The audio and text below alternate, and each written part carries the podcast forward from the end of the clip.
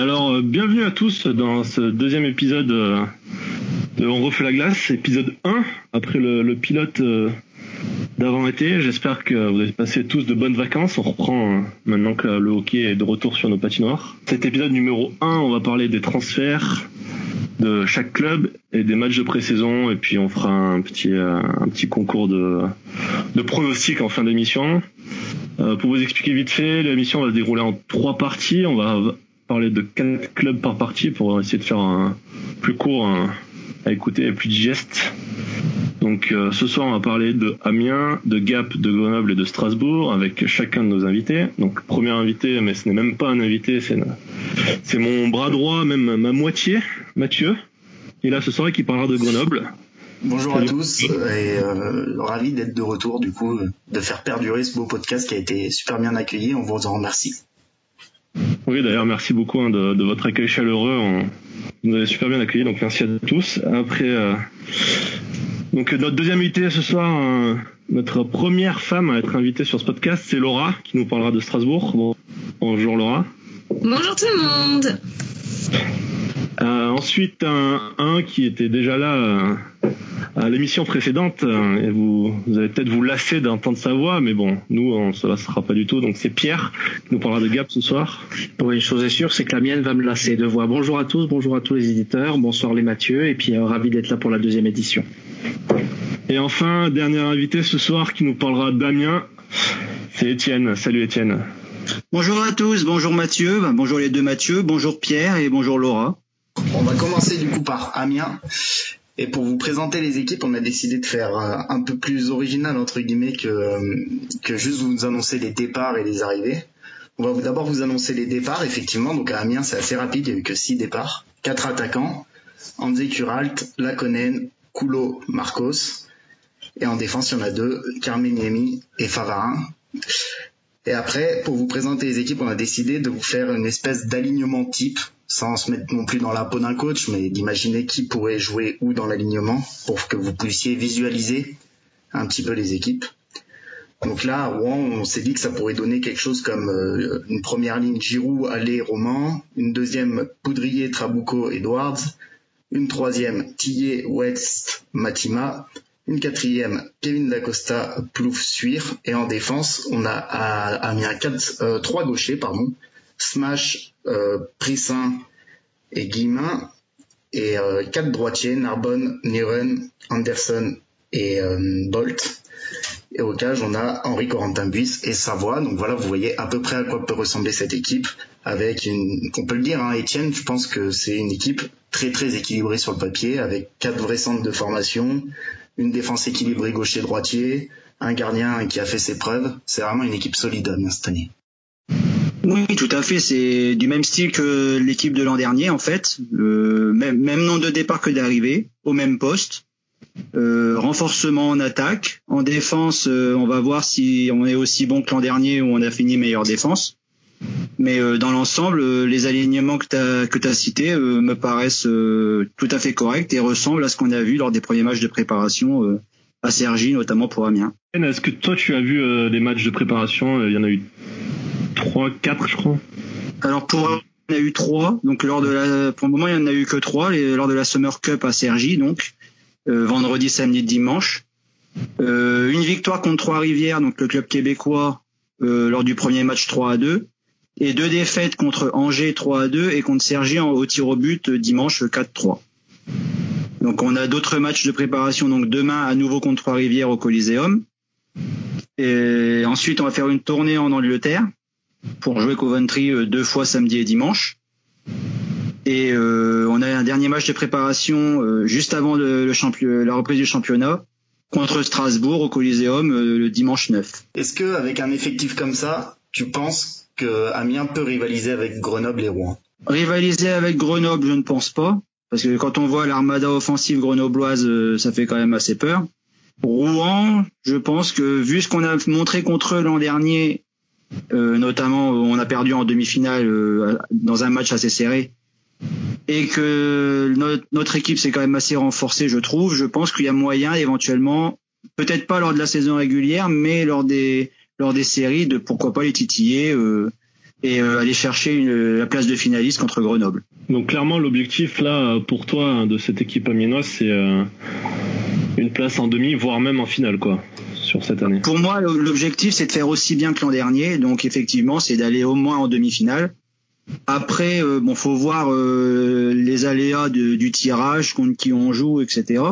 Mais effectivement pour moi la finale est, est un objectif possible à atteindre tout dépendra effectivement de qui on, sur qui on tombera et puis euh, du renforcement des autres équipes. Euh, Rouen, Gap, euh, même Bordeaux, je les, les éliminerai pas de la course pour éventuellement aller en finale.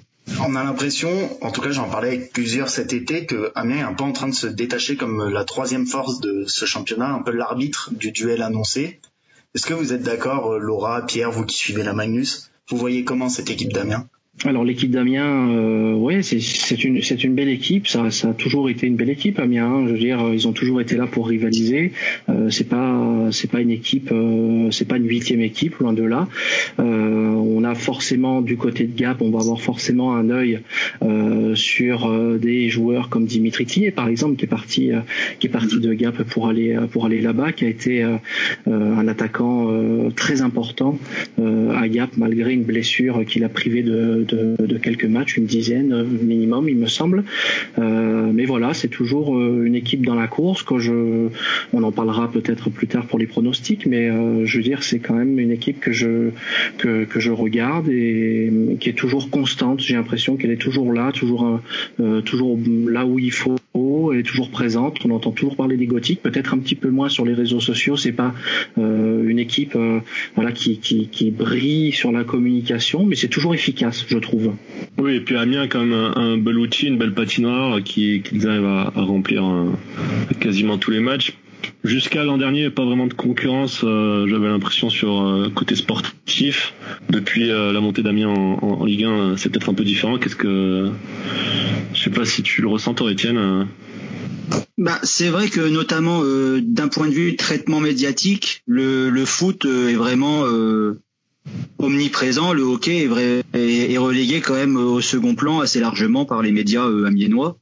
Euh, bon, on a quand même quelques quelques articles qui, sortent régulièrement pour euh, montrer euh, les bons résultats l'an dernier, mais c'est vrai que d'une équipe qui termine sur le podium du championnat, on aurait peut-être pensé avoir plus de poids et effectivement le fait que l'équipe de foot soit montée en Ligue 1 a euh, également euh, provoqué une diversification des spectateurs, je dirais. Il y a moins de monde euh, qui vient au Colisée. L'an dernier, le début d'année était très compliqué avec la patinoire vide assez régulièrement. Et Amiens, Amiens, c'est une vraie ville d'amateurs de, sport. J'ai eu la chance de monter avec les Centaures de, les Centaures de Grenoble voir la finale de deuxième division de football américain bah, croyez-le ou non, le stade de football américain d'Amiens, il était plein, plein à craquer. À chaque fois que tu vas voir du sport à Amiens, c'est plein à craquer. N'importe quel sport, on parle. Ouais, c'est sûr. Ça, c'est vrai que alors que l'équipe a quand même eu des résultats assez moyens ces dernières années, hormis l'an dernier, euh, la patinoire elle est quand même restée globalement euh, une des patinoires les plus remplies de, France. Donc ça, c'est sûr que de ce point de vue-là, euh, les supporters, il reste. Peu importe le résultat, on va toujours avoir le, des supporters qui vont venir. Maintenant, c'est vrai qu'avec le foot qui, qui, est toujours là, il y a une la comment? La médiatisation, le fait de d'amener plus de, jeunes publics euh, sur le hockey est plus compliqué, je dirais. Et c'est là-dessus que la communication du club pourrait euh, aider. Et euh, c'est assez laborieux en ce moment quand même. Il y a peu de mises à jour, peu de peu d'infos qui sortent en fait sur les réseaux sociaux. C'est assez assez bête quoi pour un club comme les Gothiques qui pourrait avoir beaucoup plus de de fans, on va dire, euh, grâce aux réseaux sociaux en fait. On va revenir un, peu plus en détail sur le roster comme on l'appelle, des gothiques. Euh, Amiens a réussi à garder son meilleur pointeur hein, de la saison dernière, Tommy Giraud avec 51 points. est-ce que ça c'est une bonne nouvelle pour, pour Amiens? Est-ce que vous pensez qu'il va réussir à, refaire son 50 points? C'est quand même un, beau cap en Magnus. Est-ce que vous pensez qu'il va arriver à, atteindre le même palier avec l'aide de ses nouveaux coéquipiers Par exemple, je pense à, Dimitri par exemple, même s'ils ne vont pas jouer ensemble sur la même ligne, mais après, là, sur le principe, la, ligne Giroud aller Roman devrait être conduite sur les premiers matchs de préparation. En tout cas, les trois ont joué ensemble. Donc euh, les automatismes devraient se retrouver. Je pense qu'il y a moyen que Tommy Giroud reste le meilleur pointeur des Gothiques cette année.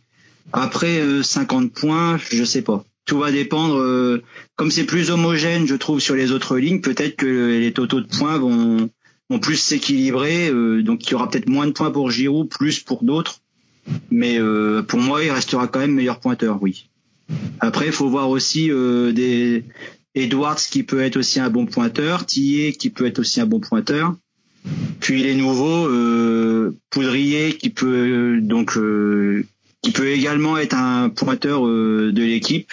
Donc je pense que sur pas mal de lignes, on a des joueurs qui peuvent marquer et donc ça va être très intéressant à voir euh, qui va réussir à tirer son épingle du, du lot quoi en fait. Et on pourrait même se retrouver dans un cas vraiment extrême avec 7 joueurs à plus de 40 points. Je regardais, Giroud il a mis 51 points l'an passé, Allez il en a mis 43, Roman 47, Edwards 41, Tillet il en a mis 21 mais en seulement 27 matchs. Et Poudrier, il a mis 30 points en 28 matchs au Québec et Trabuco 33 en 43 matchs. Si ces sept-là se mettent à pointer, Amiens peut vraiment venir taper à la porte des meilleures attaques. Oui, ça c'est sûr que si tout va bien et que l'équipe performe plutôt pas mal, a priori, euh, vu l'homogénéité des, lignes, il y a de quoi effectivement avoir pas mal de joueurs euh, à 35, 40, voire plus de points, oui. Du coup, on a, vu l'attaque. Euh, c'était pas vraiment le, problème d'Amiens l'an passé de marquer des points. Il y avait, on a fait la liste, pas mal de pointeurs. Par contre, ça manquait un petit peu de support derrière. La défense était très bonne pour défendre, mais au final, très peu de joueurs ont marqué des points. Le meilleur défenseur en points, c'est ce match avec 24 euh, points en 44 matchs. Et là, c'est là que je pense Amiens a fait son gros coup du mercato, c'est d'être allé chercher Niven, qui a mis 41 points en 37 matchs de Alpachel. En plus, c'est un droitier, ce qui est quand même euh, bien recherché dans le hockey moderne. Un droitier qui bouge la rondelle, c'est vraiment utile. Je pense que cette équipe d'Amiens, euh, elle a réussi un super mercato, euh, que ce soit en attaque ou en défense au final. Oui, c'est sûr que l'an dernier, on a eu des difficultés avec les défenseurs à, se mettre en avant. Après, euh, faut pas oublier qu'on a eu quand même Perry qui s'est blessé très vite qui était vraiment le pur euh, défenseur euh, offensif, on va dire. Donc euh, il n'a pas été remplacé durant la saison. Enfin Favarin qui est venu pour remplacer Perry et, Leclerc qui est parti en, également. Donc cette année, c'est vrai que l'apport de Niren ou même dans une moindre mesure d'Anderson pourrait effectivement apporter un bon un bon coup de main à, l'attaque et marquer des, gros points également effectivement. D'ailleurs, Anderson, on a vu lors des matchs de préparation qu'il nous a sorti un, but contre euh, Angers. Euh, donc euh, c'est vraiment un bon, il a un bon slap. je pense qu'il y a, de quoi vraiment avoir un, bon défenseur qui marque beaucoup de points cette saison, oui. Et Amiens garde aussi sa, doublette de gardien avec surtout Henri Corentin-Bus qui est un peu considéré comme le meilleur gardien français à, concurrence avec avec euh, avec euh, Clément Fouquerel. Donc c'est une très bonne chose. Donc euh, renforcer en défense, une bonne base chez les gardiens, tous les voyants sont verts pour Amiens en fait. Ah oui, ça, le fait d'avoir pu resigner Buis en plus pour trois ans, donc on est a priori tranquille pendant encore deux, enfin encore trois ans avec ce, bon gardien. Qui, bon, ça c'est pas une surprise qu'il soit dans les meilleurs gardiens. Ça fait depuis pas mal de temps qu'on l'annonce comme l'un des espoirs euh, du des gardiens français. Donc euh, il manquait juste, juste euh, d'avoir une bonne défense devant lui pour justement mettre en valeur ses qualités et le fait qu'il puisse rester à Amiens et que l'équipe n'ait pas n'ait pas bougé justement, je pense que c'est et devrait encore bien faire cette année pour pour continuer à être dans les meilleurs gardiens du championnat. Et avec sa voix en doublure, qui est un gardien également expérimenté et qui bah, fait des très bons matchs, a priori, au niveau des gardiens, il n'y a pas de problème à avoir, euh, y compris de notre côté, oui, en effet. Là, on a parlé de tous les voyants verts. Il y a quand même deux départs majeurs. Ces deux attaquants quand même qui sont partis, Kuralt et Lakonen. Quand on les voyait jouer en playoff, notamment contre Rouen, ils se trouvaient les yeux fermés, ils apportaient une touche technique que je pense, à part Giroud dans l'équipe, aucun n'avait l'an passé. Est-ce que tu penses que ça a beaucoup impacté sur le jeu d'Amiens ces deux départs ou finalement ils arrivaient de Poudrier, Edouard, Stillet, ça va compenser? Je pense que Lakonen, son jeu, il avait un jeu de passe euh, totalement euh, hallucinant, donc ça effectivement, ça risque de manquer à, Amiens. Après, euh, Kuralt, euh, je, je, trouve en plus, il a fait les JO avec la Slovénie. C'est, il a un excellent niveau, il a eu une offre supérieure à Amiens. Je pense qu'on n'a pas pu lutter. Euh, Edwards, à mon avis, il est un peu dans ce rôle-là à voir est-ce qu'il sera exactement euh, le remplacer? C'est possible après euh, là ça va ça reste à voir je vu comme ça effectivement je pense que Lakonen et Cural sont des grosses pertes effectivement pour euh, la production offensive. Maintenant euh, Edouard Tillet Poudrier il y a pas bah, il y a pire quoi. Donc pour moi c'est ça devrait ça devrait bien se passer. À voir après avec les automatismes comment ça, ça se passe, si euh, euh, comment si les, les joueurs se trouvent bien, si si c'est vraiment du poste pour poste avec Kurat et la Conen ou si jamais d'autres joueurs vont prendre leur place, euh, a priori, je pense que au niveau de l'attaque, ça devrait compenser quand même. Après, euh, est-ce qu'on est-ce qu'on est-ce qu'ils marqueront autant de points que ces deux-là? Je je sais pas. Mais euh, pour moi, il n'y a pas de, on n'a pas régressé en tout cas en, remplaçant ces deux joueurs par Edouard Tillet, Poudrier et même Plouf, euh, même si bon, c'est pas dans le même registre, mais ça permet de gagner un peu également de de physique et de d'homogénéité dans l'équipe, ce qui est pas forcément plus mal. Est-ce que toi tu parles, j'imagine beaucoup avec des supporters amiénois. Est-ce que t'en as entendu rêver de titre cet été? Est-ce qu'il y en a qui t'ont dit cette année on a une fenêtre d'ouverture, on peut gagner le titre? Rêver du titre, ça oui forcément. Euh, là, même euh, là au match euh, comment à Sergi contre Trois-Rivières, contre Angers, contre Sergi donc. on a avec les supporters, on discute, on, se dit qu'il y a quand même de quoi faire. on vise le titre, ça c'est, on, ne peut pas commencer un championnat sans dire qu'on va pas essayer d'avoir le titre. Après, euh, va falloir des circonstances euh, très favorables. Déjà, Grenoble, vu leur recrutement, vu les moyens euh, mis pour euh, justement aller chercher le titre, les, être devant eux, ça paraît quand même improbable. Maintenant, ça reste faisable. Sur une série, on ne sait jamais ce qui peut se passer. L'an dernier, Grenoble avait également une forte équipe. Ça les a pas empêchés de perdre en finale contre Rouen. tout est possible, effectivement les circonstances du jeu font que euh, on ne peut pas dire qu'on ne sera pas euh, champion, ça c'est sûr. Surtout que euh, l'équipe a l'air de continuer sur sa lancée par rapport à la saison passée. Il n'y a pas de raison que ça se passe moins bien, puisque les, joueurs sont grosso modo les mêmes que l'an passé. Le système de jeu sera a priori le même également. Donc après, c'est les circonstances qui vont faire que mais effectivement, euh, parler du titre, oui, c'est envisageable. Pour la première fois depuis une bonne dizaine d'années, je pense que la majorité des supporters arménois croient réellement qu'on peut gagner, qu'on peut gagner. Etienne, tu euh, parlais du, contrat de trois ans là d'Henri Corentin Vuis. Euh, il y a aussi les, contrats là sur deux ans de euh, Romain Beau, Kevin Dacosta, Giroud, Roman. Il me semble. On sent quand même qu'il y a une envie de faire quelque chose de, pérenne, une certaine, comment dire, une certaine colonne vertébrale. Par contre, je, crois qu'il y a, vous avez pas le quota de français encore. Tu penses qu'il va y avoir un complément avec avec des jeunes en contrat junior ou quelque chose comme ça? Oui, il y, a, des joueurs qui euh, bah, viendront pour euh, compléter, euh, comme par exemple Bruche qui a, fait quelques apparitions l'an passé notamment. Il y a aussi Olive, Louis Olive, qu'on a vu aussi de temps en temps. Là, pour les matchs de préparation, on a fait jouer Clément Garrido également pour pallier à certaines indisponibilités. Mais effectivement, les, jeunes qui jouent également en U20 euh, viendront renforcer l'équipe pour justement faire le nombre en, français pour pour quelques matchs. Après, est-ce que ça sera toujours les mêmes? Je sais pas mais euh, il y a de quoi faire avec les jeunes donc euh, j'ai cité pour euh, justement faire le nombre. Pour, compléter ta question, Pierre, actuellement dans l'effectif annoncé par les Gothiques, il y a 19 joueurs et 10 Français. Donc on peut estimer, on peut on peut imaginer que le 20e joueur sur la feuille de match sera à chaque fois un jeune qui viendra compléter pour faire pile poil le bon nombre.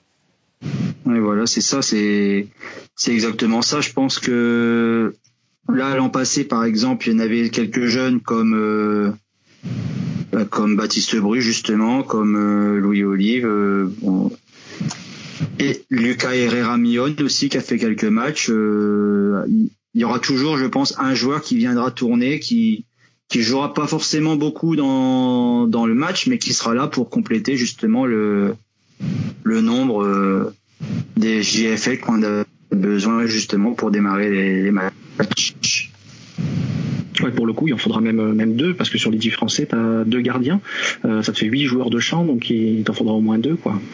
Je pense que c'est pas vraiment un problème à Amiens, qui est un des plus grands centres de formation de France, donc euh, ils arriveront à trouver les jeunes. Etienne ne me contredira pas.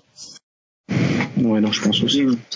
Ça, il n'y a pas de, pas de souci à ce niveau-là. De toute manière, effectivement, euh, L'an dernier, il me semble qu'au niveau des, de l'équipe, c'était assez similaire, puisque là, quand j'ai regardé les départs et les arrivées au niveau des nationalités, il me semble que ça correspond à peu près euh, au même nombre de départs et d'arrivées.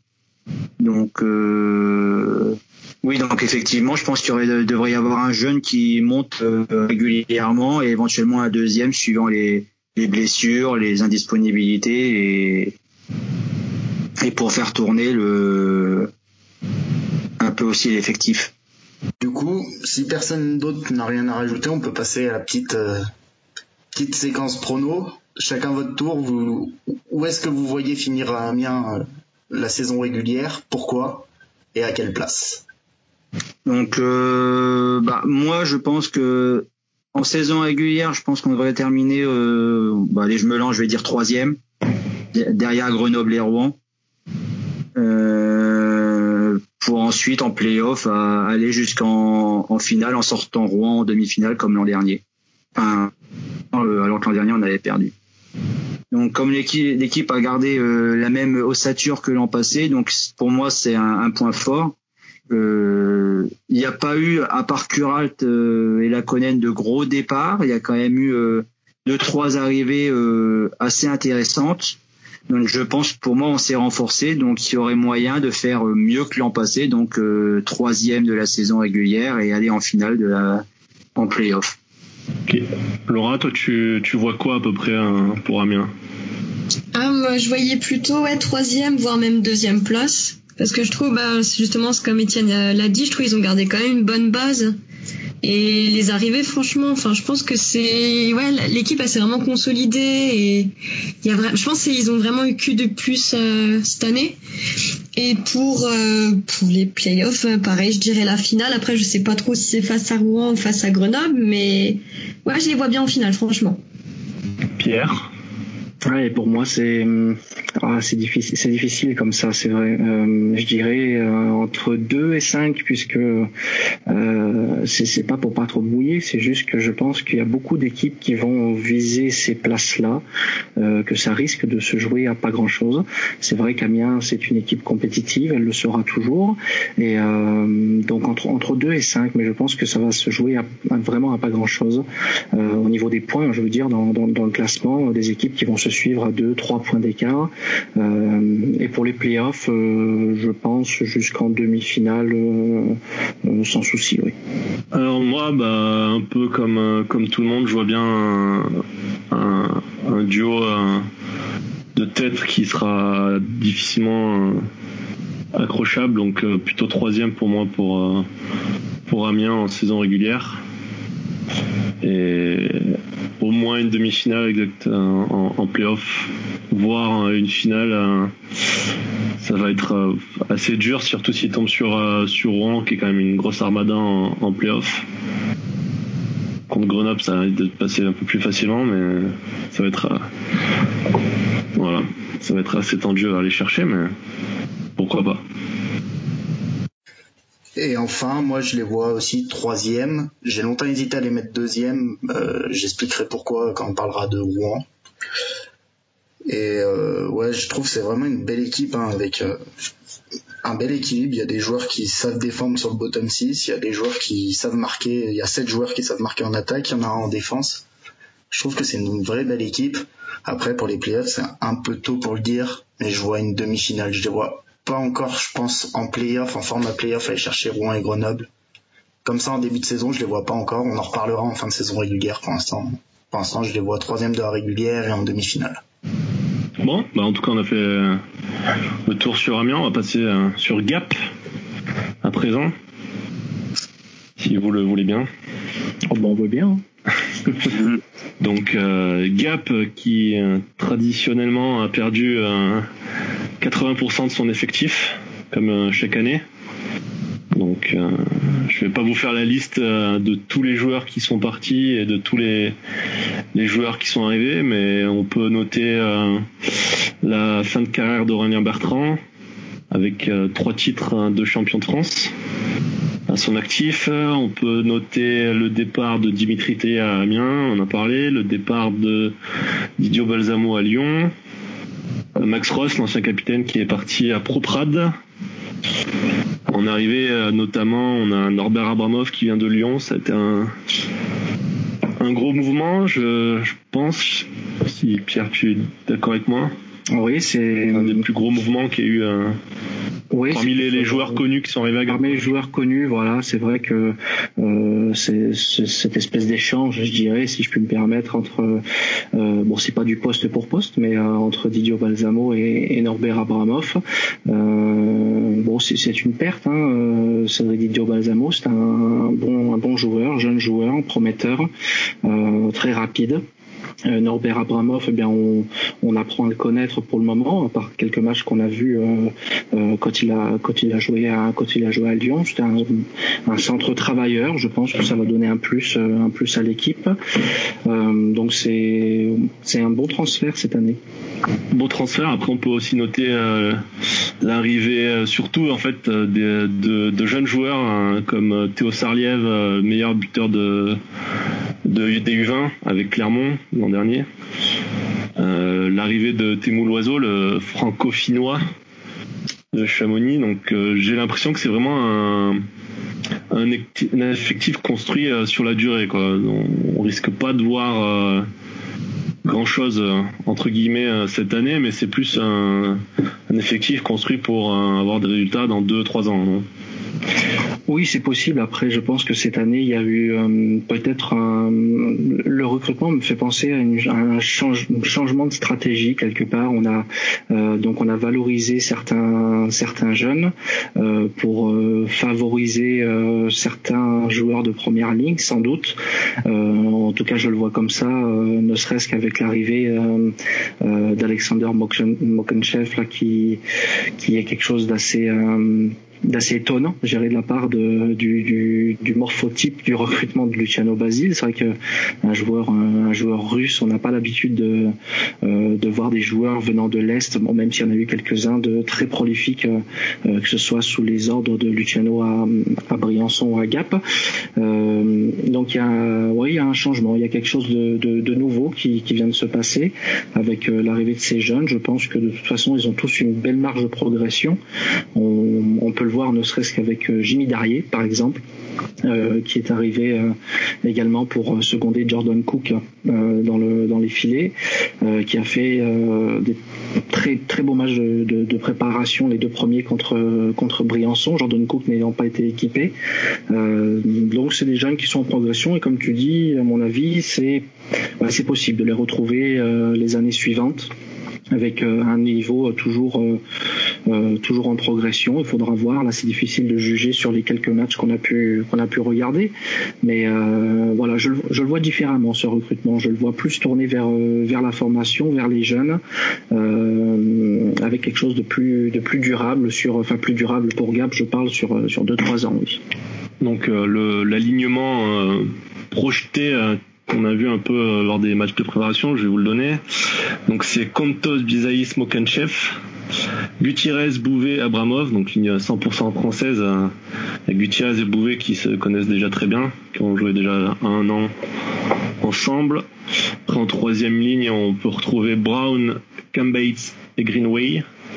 Et ensuite, euh, on a, on va dire, deux quatrièmes lignes euh, composées que de jeunes. Sur les premiers matchs de préparation, comme les, il y avait 4 U20 avec l'équipe de France, on avait Schmidt, Colomban et Joubert. Mais ça sera très certainement euh, Témou Loiseau qui va monter. Oui, sans doute, oui. Et après, peut-être, on va dire une cinquième ligne qui serait Sarliev, Bérou, Joubert égalé. Donc, pas mal de profondeur de champ à Gap. Et en défense, on avait donc Crinon et Fort ensemble, qui ont déjà joué trois ans ensemble, donc eux ils se connaissent euh, par cœur. Labrec et Gibb, donc les deux nouveaux Canadiens qui, viennent d'arriver, et Melun Renault avec Nelson en surnuméraire. Donc pas mal de, de gauchers. Oui, pas mal de gauchers. Nelson et Renault, je crois, ont joué ensemble sur la première ligne défensive euh, lors des premiers matchs de préparation. Dan Gibb euh, n'était pas n'était pas présent pour les deux premiers. Euh, comme tu l'as dit, Crinon et Fort se connaissent bien. On connaît les, les qualités euh, défensives de ces de ces deux joueurs. Le, le, gabarit de Pierre Crinon qui est toujours là pour euh, pour bloquer comme il faut. C'est l'alignement. Il est, je pense qu'il est là pour il est là pour embêter en face sur les quatre lignes. De toute façon, on a vu au niveau des gabarits Hein, on a quand même, même, chez les jeunes joueurs, euh, on a ouais, Paul Schmitt, hein, 1m80, 80 kg, euh, c'est pour 23 ans, donc c'est quand même, c'est quand même pas mal. Euh, Jules Gallet, hein, 18 ans, 1m87, 80 kg. Bon voilà, c'est, c'est des jeunes joueurs qui ont du gabarit, donc euh, euh, qui vont pouvoir amener voilà de, de la profondeur de champ comme tu disais, mais pas pas que ça, ça va être aussi, ça va être aussi dur de jouer contre eux, même si sur cette quatrième euh, en face, on, on voit peut-être la deuxième, ils vont, ils vont tenir quelque chose. C'est prometteur en tout cas. Oui, on a pu le voir sur les, deux matchs de préparation qu'on a eu à l'Alparena contre Briançon et contre euh, la Chaux de Fonds. C'était vraiment une équipe euh, travailleuse, énergique, qui sautait sur la glace lors de cette quatrième ligne. C'était vraiment une, équipe assez désagréable à jouer, j'avais l'impression. Ah oui, alors sur le premier match, c'est difficile de comparer puisque Briançon, donc le premier match pour euh, pour mémoire, c'était 10-2 euh, victoire de Gap, donc 10-2 sur Briançon. Briançon avait une semaine de moins de préparation, ils venaient de reprendre l'entraînement, c'est leur premier match également. Euh, donc si on regarde pas le résultat, mais qu'on regarde le fond, il y a des joueurs qui ont qui m'ont moins marqué, tout simplement. J'ai trouvé Vincent Mélin très très bon sur la défense, le jeune Johan Bayrou qui a été très très bon à chaque shift, on le voyait, il se donnait vraiment à, 200%. Euh, bon, après, on a vu des très très bonnes choses sur les premières lignes. Euh, on a vu un, duo entre euh, Biesaïs et Cantos, si je dis pas de bêtises, là, qui était. C'est ça, qui travaillait, qui marchait déjà très très bien. Hein. Ouais, Avec à peine 10 jours d'entraînement dans les, dans les jambes, c'était assez impressionnant. On a l'impression que c'était leur deuxième saison ensemble, donc c'était très prometteur. Et comme je disais, j'ai mis derrière hein, pour avoir pris les, les mots de, de Euh, après les matchs de Briançon et de la Chaux-de-Fonds, euh, euh, Luciano nous a dit en conférence de presse tout simplement que si Jimmy Darrier continuait à progresser comme ça, il n'était pas obligé de faire jouer 40 matchs le gardien numéro 1 comme il avait pu faire l'année passée avec Jeff Lergue. Après, Gap a, réussi quand même dans ses nombreux départs à garder un peu les cinq Français qu'il fallait garder, j'ai l'impression. Avec euh, Bouvet, euh, Colomban qui, est très prometteur à hein, 20 ans qui, qui nous vient de Briançon et qui avait fait la moitié de saison avec Gap. Gutiérrez et Fort, Fort et Crinon, c'était quand même parmi, euh, parmi les joueurs qu'il fallait conserver à tout prix, c'était un peu ces noms-là qui revenaient. Oui, c'est ces noms-là qui revenaient, même dans, même chez les, même si tout départ est à regretter chez les, chez les supporters. C'est vrai que lorsque ces, ces reconductions ont été annoncées, c'était euh, un soulagement. Morin Bouvet, euh, euh, Romain Gutiérrez, c'est des joueurs, c'est des joueurs très sympathiques en plus. Je veux dire, au-delà de la glace, c'est des, c'est des joueurs qui sont avec qui qu'on peut approcher très, très simplement, très gentils, même dans le vestiaire. Donc ils ont, ils ont eu l'attachement des supporters ça c'est une, certitude. Euh, comme Crénon est fort hein, de toute façon. Hein. Et euh, Paul Schmidt, ça a fait plaisir également. Le retour de Paul Schmidt, ça a fait plaisir également. Euh, lui qui était parti à Chamonix puis Strasbourg. donc ça fait plaisir de le revoir aussi. Donc quelque part, les, supporters retrouvent une âme peut-être quelque part à Gap. c'est vrai que les recrutements de purs universitaires euh, c'est un petit peu mon ressenti de la saison passée. Euh, on avait un petit peu l'impression que euh, il y avait quelque chose qui s'était un petit peu évaporé, peut-être une, certaine proximité entre le public et les joueurs qui s'était un petit peu évaporé. Et, et cette année, j'ai l'impression que ça, ça va revenir un tout petit peu. On l'a vu avec Darier qui après ces deux matchs a fait une toute petite célébration avec les, les supporters. ils étaient tous souriants, même après les matchs là dans le vestiaire. C'était c'était quelque chose de c'était quelque chose de sympa. Donc c'est comme je disais tout à l'heure, hein, une équipe une équipe différente avec quand même des joueurs euh, intéressants et, et importants qui ont été qui ont été conservés. Euh, voilà, de toute façon on le sait à Gap, hein, on peut pas on peut pas garder d'une année sur l'autre les les joueurs. Ça, reste euh, comme on aime le dire l'outsider numéro un, hein, les rapaces de Gap. Donc euh, euh, voilà, il y a des joueurs qui ont des meilleures propositions et c'est tant mieux pour eux quelque part vraiment tant mieux pour eux. C'est, ça veut dire qu'ils progressent de toute façon. Donc il faut faire avec, mais d'avoir gardé ces, cinq joueurs là, c'est euh, et surtout voilà Colomban, hein, comme tu disais, qui vient de Briançon, qui était en prêt avec Briançon l'année passée, qui désormais se fera à Gap à 100%. Et c'est, c'est une très très belle pioche qui a été faite de la part euh, chez les Diables Rouges. Un très très bon joueur hein, qui a une très très belle vision de, jeu, qui, lève la tête tout le temps, qui regarde le placement de ses coéquipiers. C'est un beau recrutement.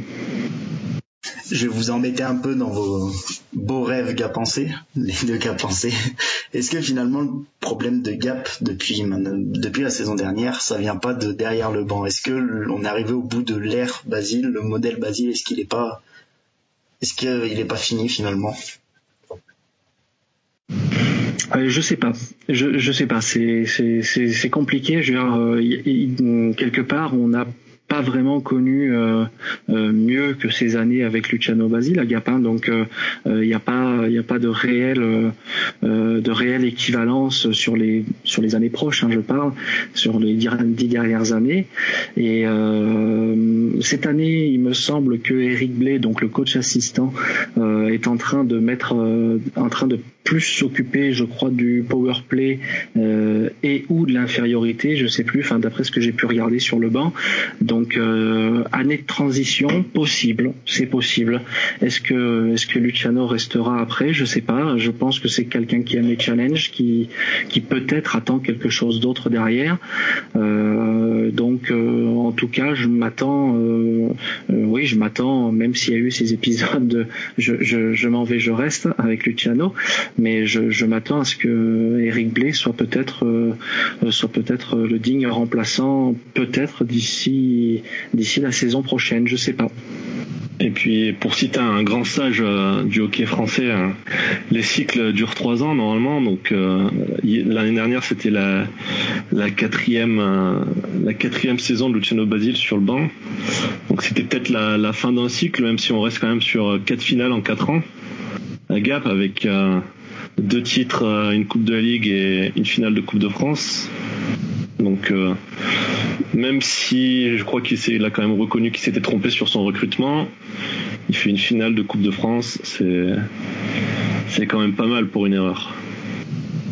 Oui, c'est pas mal pour une erreur. Euh, à mon avis, il était, oui, il l'a dit plusieurs fois, hein, de toute façon, en, conférence, qu'il avait certains regrets.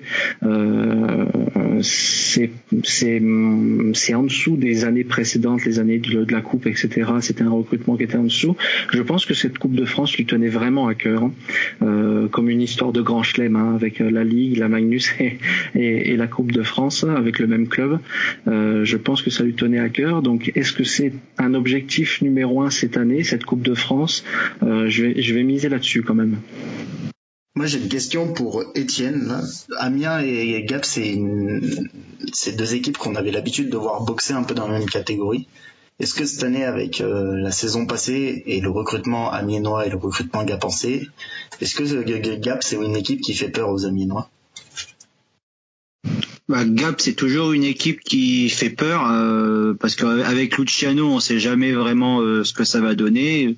C'est une équipe toujours accrocheuse, euh, jamais facile de, de gagner. Donc effectivement, faut pas les enterrer tout de suite, même si à la vue du, du recrutement, ça semble être une équipe en reconstruction. Avec Luciano, c'est tous les ans la même chose et à chaque fois il s'en sort. Hein. À part l'an dernier où il y a eu un petit couac euh, en, playoff. Euh, il n'y a pas eu d'erreur particulière de, à part ça. Donc euh, Gap pour moi est toujours une équipe outsider pour le pour le titre, clairement. Au même titre qu'Amiens, que Bordeaux, que Angers. pour moi, toutes ces équipes-là sont dans le, même lot et il n'y a pas d'équipe qui qui domine vraiment une autre dans le domaine, je pense. Donc, euh, pour reparler un peu des, points, l'an dernier, le meilleur pointeur de Gap, c'était Eric Shade avec 40 euh, points.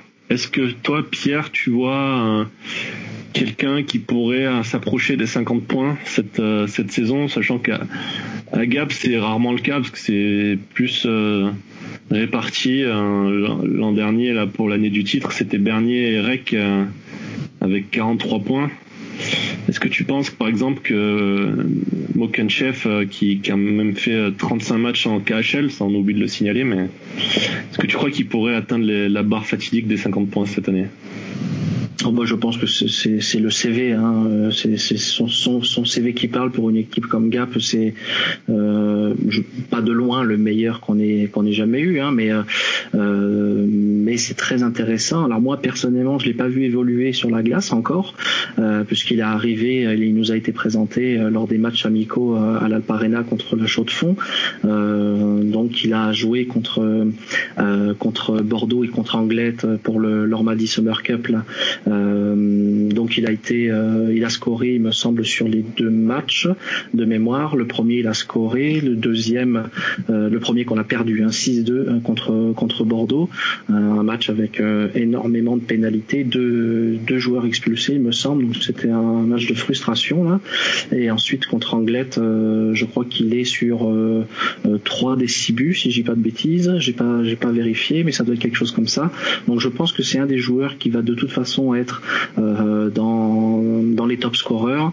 Euh, l'année dernière, on avait aussi un défenseur un très, prolifique, très prolifique, pardon, Tim Campbell. Euh, donc cette année, il va falloir regarder peut-être du côté de peut-être de Sam Labrec, qui est quand même un, gros shoot de, de la bleue donc qui pourra peut-être sans doute euh, apporter beaucoup de beaucoup de, points peut-être en power play euh, et des, des joueurs comme Parker Reno, défenseur également américain, euh, Parker Reno qui prend un petit peu, c'est pas une comparaison, mais j'ai l'impression de voir Jesse Craig d'il y a deux ans. donc à voir un joueur euh, euh, avec un bon gabarit. C'est pas pas un petit gabarit comme Jesse Craig, mais qui est assez rapide, qui est assez impulsif. Euh, voilà, donc euh, voilà, oui, oui, sans doute. Kantos et Biesaïs également. Euh, ils ont Biesaïs, c'est un joueur laiton hein, qui euh, qui apparemment peut-être va être très bon dans les assistances, peut-être. Je le vois moi personnellement beaucoup sur des déviations en power play, beaucoup d'assistanat sur sa ligne à 5 contre 5. Donc pour le moment, je vais je vais penser à Mokenchef et, et. Biesaïs qui a fait 39 points en 35 matchs l'an dernier en Pologne. Oui, c'était en Pologne. Alors c'est une ligue que je connais pas bien, donc euh, c'est difficile de, de, de, de comparer. Euh, il aurait été en Alpes-Sachel, ça aurait été plus peut-être plus simple de faire la comparaison, puisque les joueurs de Magnus vont souvent en Alpes-Sachel ou alors ils en viennent. Euh, donc c'est c'est compliqué. Donc euh, lui aussi, il est parti en MHL Letton, donc c'est c'est quand même un, un, bon niveau avec le HK Riga. Le Dynamo Riga, il a fait 39 matchs de KHL, donc on va dire que c'est le deuxième joueur avec des matchs de KHL à son son actif. Euh, et voilà, donc l'année dernière, comme tu disais, 39 points en 35, 35 rencontres et surtout, euh, surtout 19 points en playoff sur 14 matchs. Donc euh, voilà, je pense que cet épisode contre Bordeaux de l'année dernière du, sortir 4-0, ça a dû rester en travers quelque part. Et quand on voit les statistiques de certains joueurs, même en phase de playoff, on, on, a sûrement un recrutement pour tenir un tout petit peu plus longtemps sur la distance et pas être à bout de souffle, arriver en, en en, quart de finale, quoi. Et puis surtout l'an dernier, j'ai l'impression que la défaite en, finale de Coupe de France 3-0 contre Lyon a, fait mal, a, fait mal au moral. J'ai l'impression qu'il y a eu quand même un avant après hein, cette finale. c'est possible. Hein. Comme je te disais tout à l'heure, hein, je pense que la Coupe de France, c'est vraiment quelque chose qui tenait à cœur euh, à Luciano Basile. Je peux me tromper, mais je le vois comme ça. Euh, donc, euh, voilà contre contre Lyon, contre Mijasevic, hein, qui a été un joueur, il me semble, sous l'air Luciano à Briançon, hein, si je dis pas de bêtises. Donc euh, c'est ça avait une saveur particulière et surtout sortir de cette de cette finale sans sans marquer de but. Euh, je veux dire une défaite euh, sur un but d'écart, on peut avoir quelques regrets. Une défaite sur sur deux ou trois 0 sans arriver à, à, inscrire de but alors que les supporters étaient là aussi également venus en masse. oui oui, ça peut être, euh, ça, peut rester en travers, c'est certain, mais bon, une finale, de toute façon, hein, ça se gagne ou ça se perd. Hein. Lyon a été, euh, a été très très fort sur cette finale. il n'y a pas, il n'y a pas grand chose à, redire contre leur jeu, donc euh, c'est presque logique, mais oui, peut-être que, peut-être que cette année, on veut essayer de réitérer la même chose avec un dénouement différent, sans doute, oui. Je pense qu'on a fait un bon petit tour d'effectifs. Le Gap qui va partir en, à, à là, demain euh, oui, la coupe, la coupe Tatra, oui, la coupe, la coupe Tatra qui va se jouer sur euh, sur trois jours, deux jours où ça va être euh, donc des, euh, je vais pas dire des matchs, oui, des matchs, des simples matchs. c'est pas de l'aller-retour, hein, c'est du simple match. le premier, ça va être donc le, le 31 contre Orlis Nojmo, et ensuite le lendemain, donc le 1er le 1er septembre, ça va être contre Kozice, et ensuite le dimanche, ce sera les phases finales, donc selon les résultats pour euh, euh, pour euh, pour le classement. Ça va être un des matchs plus intéressants peut-être que que contre Briançon même si le tournoi d'Anglette a été euh, quelque chose d'intéressant, je pense qu'ils ont beaucoup appris aussi à, à Anglette, surtout sur cette défaite avec des, des je crois que les six buts qu'on a pris ont été marqués en supériorité bordelaise. C'est ça, les six et cinq qui étaient en double infériorité carrément. Voilà, donc euh, je pense que aussi dans cette défaite, euh, ils, ont dû apprendre pas mal de choses. donc contre Kozice et Znojmo, ça va être ça va être intéressant de suivre. on n'aura pas de vidéo, je pense, à la Coupe Tatra, il semble pas. Euh, mais bon, ça va être intéressant de voir les résultats euh, et de voir euh, qui a scoré avec qui, surtout pour essayer de, jauger un, petit alignement ou pas. On connaît Luciano Basile pour sa mise en sa mise en concurrence permanente des joueurs, donc ça, ça va être à surveiller. Gap qui finira ses matchs amicaux contre Lyon, histoire de finir la montée en pression. Oui, voilà, ça va être une double, double rencontre, une fois à Gap et une fois à Lyon. Ouais, ça va presque être un derby, hein, le Gap Lyon à partir de, depuis cette finale. Euh, un, double aller-retour, enfin un aller-retour avec euh, avec Lyon, ça va être euh, euh donc à l'Alp Arena le 7 et ensuite à Lyon le 11. Euh, donc là, c'est là aussi c'est une très bonne préparation là pour voir euh, pour voir ce, ce, que vaut cette équipe après tous ces matchs de préparation face face à une équipe qui l'année passée nous a franchement pas réussi on peut passer au pronostic, je pense, sauf si Mathieu, tu as quelque chose à rajouter, ou Laura, ou Étienne. Je prends ça pour un nom. Donc Pierre, tu peux commencer avec ton pronostic. Ah, les pronostics, ouais, les pronostics. je pense qu'un top 4 est visé. Euh, je pense qu'il est possible également. Euh, mais bon, comme je disais tout à l'heure, mettre tout le monde entre la 2 et la 5e place, ça va être compliqué à un moment donné. Euh, il y a des équipes qui, qui, qui, vont remonter. On parlera de Strasbourg tout à l'heure, et qui, je pense, va bien remonter. Et euh, donc, euh, je, je, vais, allez, je vais, je vais parler d'une quatrième place. Laura, à ton tour. Laura, euh, moi, je dirais également ouais, soit la troisième, soit la quatrième place. Euh, pareil, je, pense que c'est une équipe qui va être encore présente cette année, qui va peut-être avoir des difficultés, peut-être, comme a dit avant Pierre, euh, derrière le banc. Mais franchement, je vois bien un top 4. Vraiment, c'est, je vois bien cette place-là pour eux. Etienne, à ton tour à nous faire part ton pronostic. Moi, je, je les vois bien ce quatrième ou cinquième en fait, euh, parce qu'effectivement, euh, ça sera toujours une équipe euh, assez assez dure à, battre, mais le fait pour moi de, renouveler son effectif comme ça est, assez risqué, je trouve, et à la vue de, on va dire de des résultats, de, notamment dans l'an passé et de des premiers matchs amicaux, je les vois quand même quatrième ou cinquième. Euh, Mathieu, à toi. Ben moi je suis peut-être dans le champ totalement, mais je les vois beaucoup plus bas. Alors je les vois quand même en playoff, mais je les vois entre la 5 et 7 place, et je les ai même mis 7 dans mon pronostic final. En fait, pour euh, une raison principale, c'est que quand je compare aux autres effectifs, je trouve qu'il y a moins de talents polis. Il y a beaucoup de talents à venir, hein, on en a parlé, il y a Bouvet, Colomban, euh, Loiseau, même Sarliève, pour parler que de l'attaque, mais je trouve que ça manque encore de talent pur. Euh, tout à l'heure, on, on, se demandait lequel allait passer les 50 points. Quand on parlait d'Amiens, on se demandait combien allait passer les 40 points. Donc euh, pour moi, c'est une différence notable et du coup, je les vois seulement septième. Ouais, ben moi je vais pas trop euh, sortir de, vos pronos. Je vais, je pense que ça va y avoir un, peloton assez groupé entre la quatrième et, et, la septième place. Moi, je les vois batailler avec Angers et Lyon pour euh, pour une quatrième place aussi. Donc et peut-être une place en, demi-finale en playoff. une place en demi-finale en playoff et une, victoire en finale de Coupe de France, ça nous ira bien. Je les, je les vois mieux en playoff qu'en saison régulière déjà, par contre. Je sais pas pourquoi, mais je pense que c'est une équipe qui en playoff peut être vraiment emmerdante, désolé le mot, hein, mais vraiment emmerdante à jouer. Alors que sur 44 matchs, je les vois un peu courts.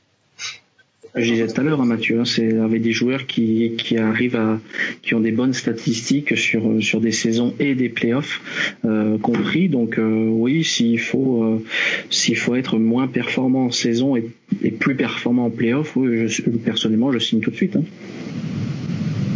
Bon, eh bien, c'est le tout pour Gap. On va passer euh, au voisin du Nord, Grenoble qui a beaucoup fait parler cet été avec son, son gros recrutement.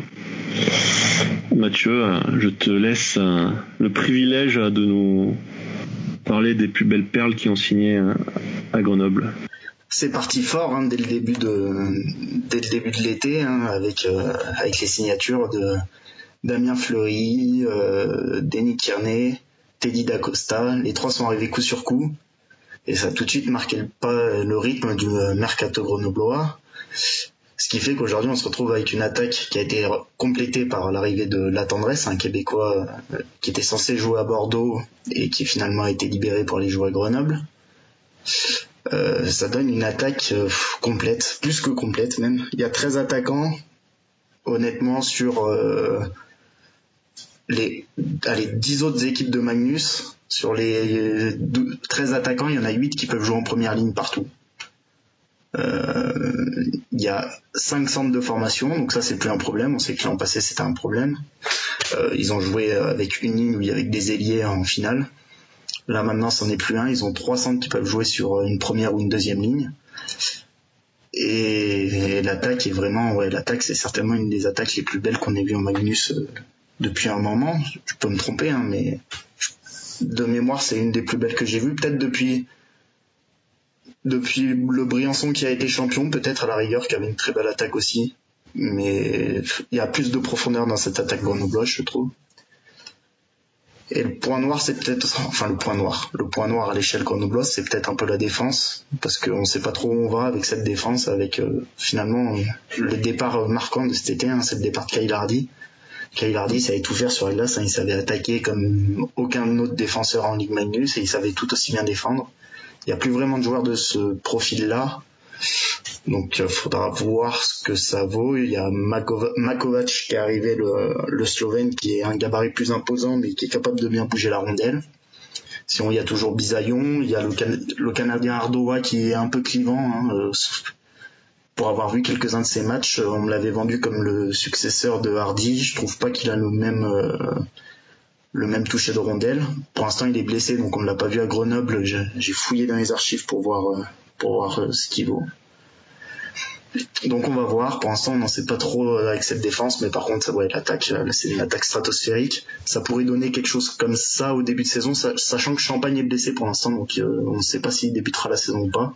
Ça peut être une longue période d'arrêt pour Champagne, d'après ce qu'en ce disent les supporters, mais on n'a pas vraiment d'infos là-dessus. Du coup, à Grenoble, ça pourrait donner quelque chose comme euh, La Tendresse, Fleury, Golicic, Champagne, Cara, Leclerc, D'Acosta, Legault, Bellac, Roy ou Dylan Fab, le petit jeune, et Arnaud. Sachant que là, ce que je viens de vous dire, c'est une attaque où tout le monde jouerait à son poste de formation. C'est-à-dire tous les ailiers gauche joueraient à l'aile gauche, tous les centres joueraient au centre et tous les ailiers droits à l'aile droite. Et ça, il y en a assez peu en France qui, qui font ça. Et sinon, euh, derrière, euh, il y a trois défenseurs gauche.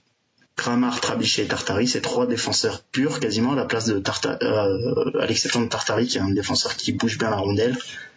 Et à droite, euh, il y a Makovac, Bisaillon, Ardoa et le jeune Lucien Ono.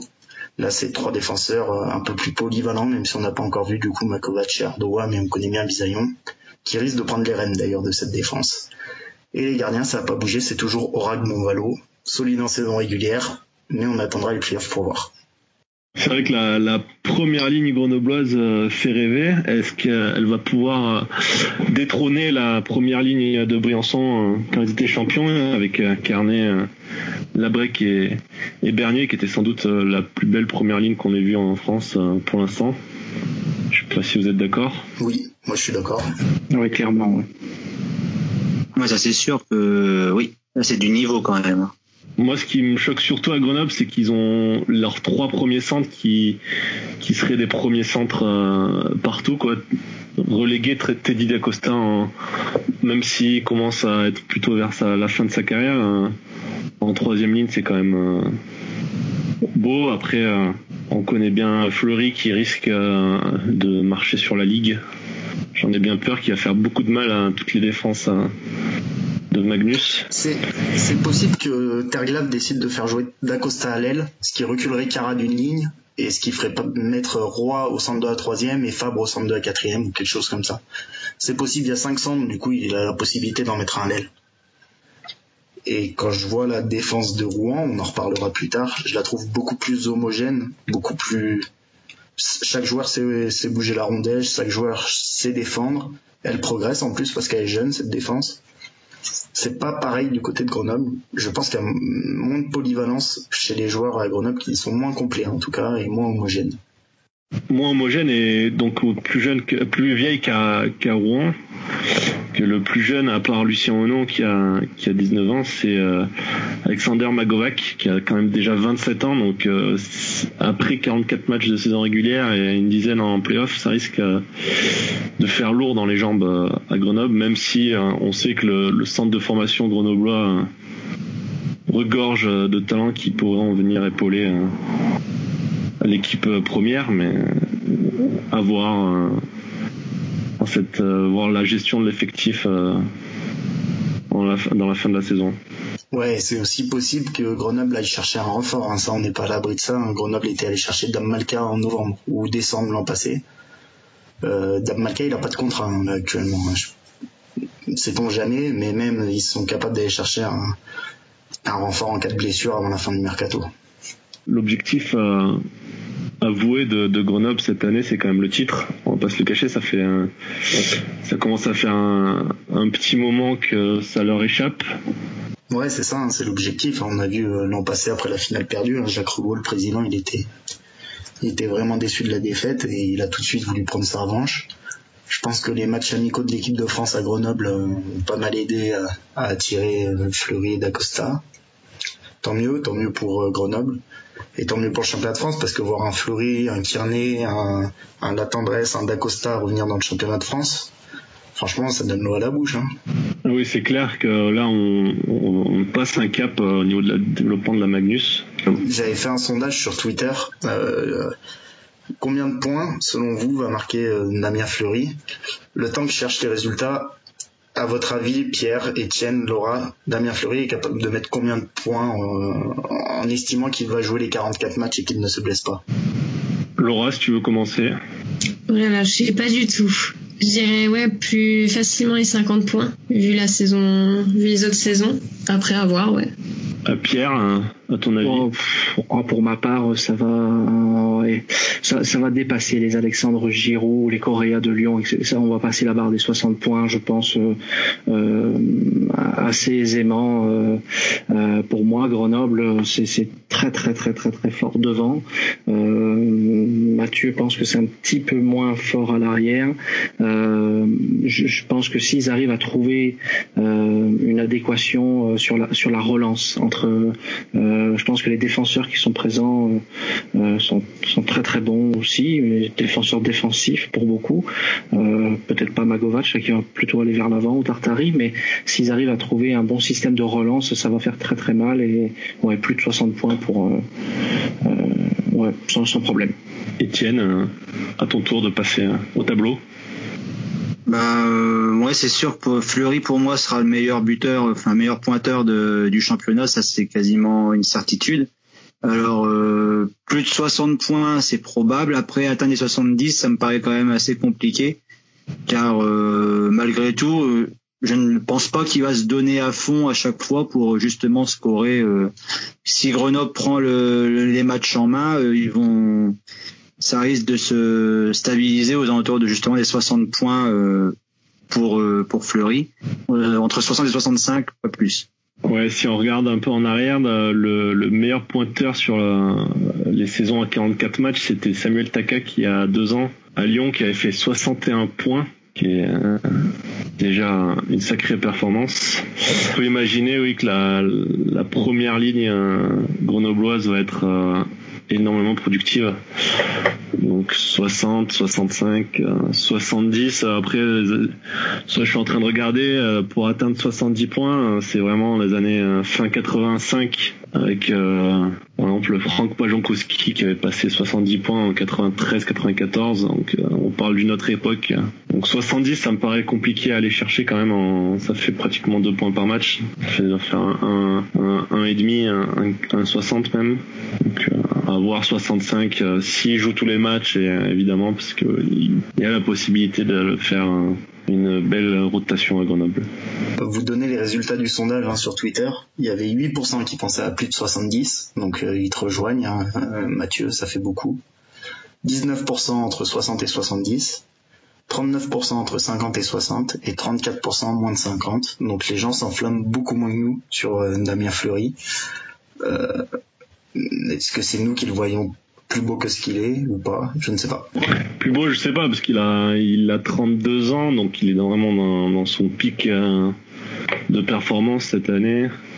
Il avait fait des, beaux championnats, il a fait, sort d'un peu une saison en, demi-teinte à, à, Kunlun et puis euh, en Allemagne avec euh, Anthony Reck, donc peut-être qu'il va avoir un, à cœur de, de, se, de se relancer entre guillemets euh, pour faire un dernier baroud d'honneur euh, pendant deux, trois années euh, ailleurs. Enfin, on sait pas.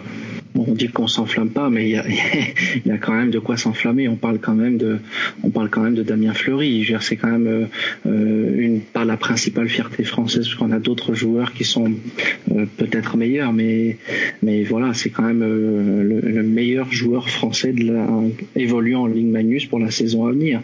donc quand on voit, tu parlais de, de ces années, enfin de de matchs avec Anthony Reck au sein du, des, des Wild Wings ça a été euh, il y a quelques années plus de 40 points euh, sur sur une saison en DEL. Euh, bon, ça reste, je veux dire, pour moi, un joueur qui, qui arrive à planter 40 points sur sur 50 matchs en DEL, en Ligue Magnus, je pense qu'on se mouille pas trop hein, quand on parle de, de, de 55, 65 points vraiment. En dessous des 50, ce serait vraiment étonnant, soit euh, comme on a dit tout à l'heure, ou alors il y a un gros, euh, euh, turnover dans les joueurs pour essayer de, faire marcher un petit peu tout le monde. Mais s'il continue au niveau qu'on le connaît, ce serait pas étonnant qu'il soit au-dessus de 55. Après, les gens ont peut-être été refroidis par sa préparation parce qu'il n'a pas beaucoup marqué. Mais pour avoir vu, bah moi j'ai vu qu'un match et pour le coup c'était pas le plus beau, c'est celui perdu face à Nice, euh, 7-3 si je ne m'abuse. Mais le seul joueur qui a mené sur la glace, c'était lui. Hein. Franchement, euh, il est allé chercher deux trois pénalités en, en dribblant tout le monde. Après le powerplay n'a quasiment pas été efficace jusqu'au troisième tiers. Mais euh, à part lui, il y avait vraiment que Golicic qui a porté sur la glace et il a une vitesse des mains, une vision de jeu franchement, qui va arriver face à des défenseurs comme à Strasbourg ou désolé Laurent, hein, mais des défenseurs comme à Strasbourg, à Mulhouse, à Chamonix ou à Bordeaux par exemple. Quoique Bordeaux a une belle défense, mais voilà pour l'exemple. Euh, il va se régaler, hein. il est capable de mettre 4-5 euh, points sur un match, il s'enflamme. Est-ce que vous avez euh, d'autres d'autres choses à, dire hein, sur cette équipe qu'on oppose ou sinon on va passer au pronostic? On n'a pas parlé des, gardiens. Un petit mot sur les gardiens, Aurac et, et Bonvalo. On a vu que c'était la grosse différence entre Grenoble et, Rouen en finale l'an dernier, avec une perte de gardien un peu moins performante quand même à, Grenoble sur les playoffs. J'ai envie d'y croire, moi, Aurac. Ça fait deux saisons de suite qu'il poste, euh, poste une saison régulière à plus de 92% euh, j'ai envie de me dire que c'est juste pas de chance ces deux derniers playoffs qu'il a pas eu de réussite et que il est encore jeune et qu'il va finir par poster euh, une même ligne de stats en playoff et amener Grenoble à un titre. Presque ça sera cette année, je sais pas. Il y a intérêt pour lui que ça soit cette année parce que je pense que les dirigeants grenoblois seront pas aussi patients tous les ans. Euh, moi, ma déception, c'est plus sur le poste de backup ils avaient Julian Junka euh, qui finissait ses années U20, du coup qui cherchait logiquement un poste de backup en Ligue Magnus. Et ils ont décidé d'y aller en gardant Bonvalo et, et Orac. Alors ça joue la sécurité, mais moi j'aurais bien aimé qu'ils donnent une petite place à Junka pour le garder pour le futur, parce que c'est un des gardiens que je vois dominant dans quelques années en France. Donc j'aurais bien aimé qu'ils prennent le risque de remplacer Bonvalo par euh, par Yunka, même si c'est sur le court terme, c'est sûr que c'est pas la meilleure solution. Sur le long terme, ça aurait peut-être pu payer. Très bien. On va passer au, pronostic. Donc euh, Mathieu, à toi l'honneur. À quelle place tu vois finir ces Grenoblois sur la saison régulière? Je vais être original. Je les vois premiers. Avec une telle profondeur d'effectifs euh, et eux ne jouent pas la Champions Hockey League, ce qui leur fait du calendrier en moins en début de saison et on a vu sur les dernières années que ça pouvait jouer je les vois dominants sur la saison régulière et, assurés pour finir premier et avoir l'avantage de la glace en playoff. Après, je suis pas sûr de les voir champions cette année. Euh, faudra en reparler à la fin de la saison, euh, à la fin de la saison régulière. Mais pour l'instant, je suis pas sûr de les voir champions encore. Je Rouen encore une tête au-dessus une fois qu'ils seront sortis de la CHL, une fois que la Coupe de France sera passée et qu'ils pourront se concentrer que sur le championnat sur une série de 4 à 7 matchs, je vois peut-être encore Rouen devant, mais ça joue à peu. C'est vraiment deux belles équipes. Euh, Pierre, euh, qu'est-ce que tu en penses toi plutôt? Non, moi je, les vois premiers, hein, tout simplement. C'est en tout cas le, mercato qui m'a fait le plus rêver sur l'intersaison. Euh, je rejoins Mathieu pour Lucas hein, 24 ans. Euh, il a prouvé, euh, il a déjà prouvé sur ses sur ses deux trois, enfin deux, deux années, ça fait deux ans et demi, c'est ça, je crois qu'il a Grenoble. Il, a, déjà prouvé de quoi il était capable. Il est que sur la, pente montante. Hein. De toute façon, il fait que grimper. Il va encore, encore cette année encore progresser, j'en suis certain. c'est vrai que si on prend le concurrent direct Rouen, je crois qu'ils ont trois, ou quatre gardiens, trois gardiens. donc ça, risque de, c'est possible que ça fasse la différence.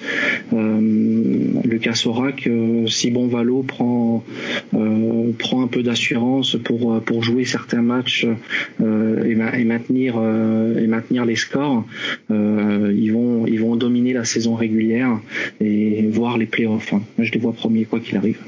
Laura, toi, qu'est-ce que qu'est-ce que tu vois plutôt pour Grenoble? Moi, je rejoins du coup.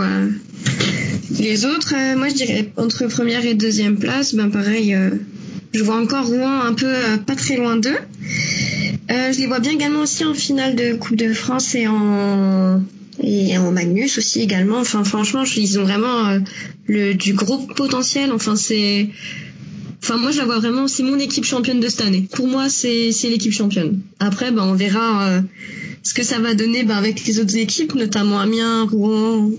On verra ce que ça va donner. À voir.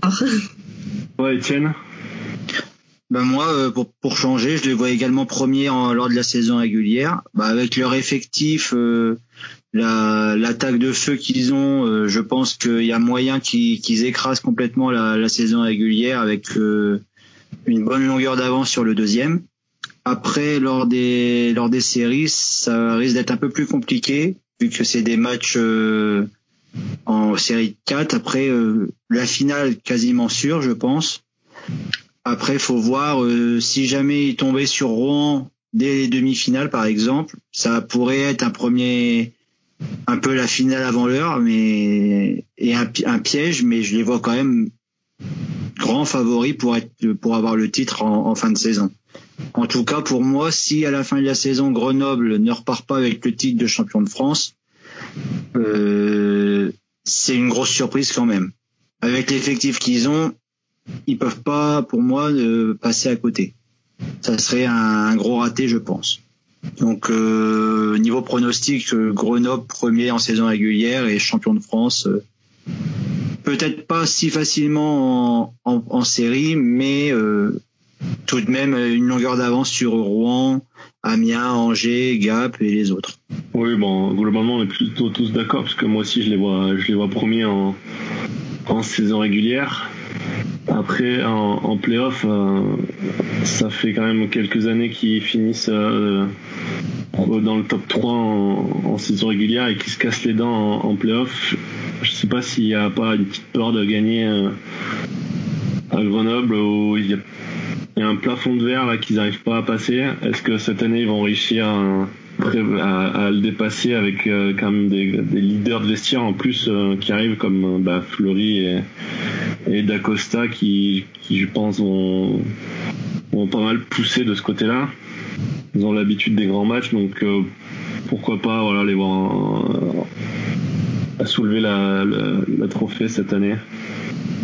En tout cas, voilà, c'est si euh, si Grenoble euh, ne, ne, le soulève pas, ce sera un échec pour moi. Bon, bah, je pense qu'on peut passer à la dernière équipe, puisque tout le monde est à peu près d'accord sur sur Grenoble. La dernière équipe, euh, ben, on va passer d'un bout à l'autre du classement euh, de la saison régulière de l'an passé, avec celle qui s'est faite repêcher in extremis, Strasbourg. Euh, Strasbourg qui a connu beaucoup de départs, hein, dont des départs importants.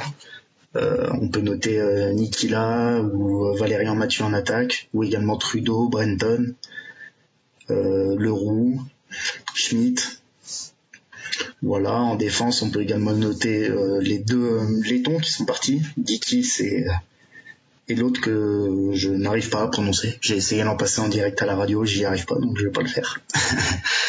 et également de départ au cage. Ils ont totalement renouvelé leurs gardiens, Chabera et Beck qui sont partis. Et pour compenser ça, il y a énormément d'arrivées. Euh, des Québécois d'ailleurs, notamment, qui pourraient d'ailleurs composer une ligne, un pot de 20 Zion de Nom. Euh, ils ont toujours leur star, euh, enfin leur star, leur meilleur pointeur de l'an passé, Duras, euh, qui pourrait jouer avec Avicek et peut-être Chabert ou Bugère. Ensuite, on pourrait avoir une ligne Chapuis, Fugéric et donc euh, Bugère ou Chabert. Et enfin, après, ils ont pas mal de jeunes avec euh, bah, Goncalves qui lui est un peu moins jeune, mais derrière ils ont Fritz, Dreis, Lecomte, Sarlin, Rousseau, ça c'est tous des jeunes qui sont allés chercher un peu partout en France. Ça peut être intéressant.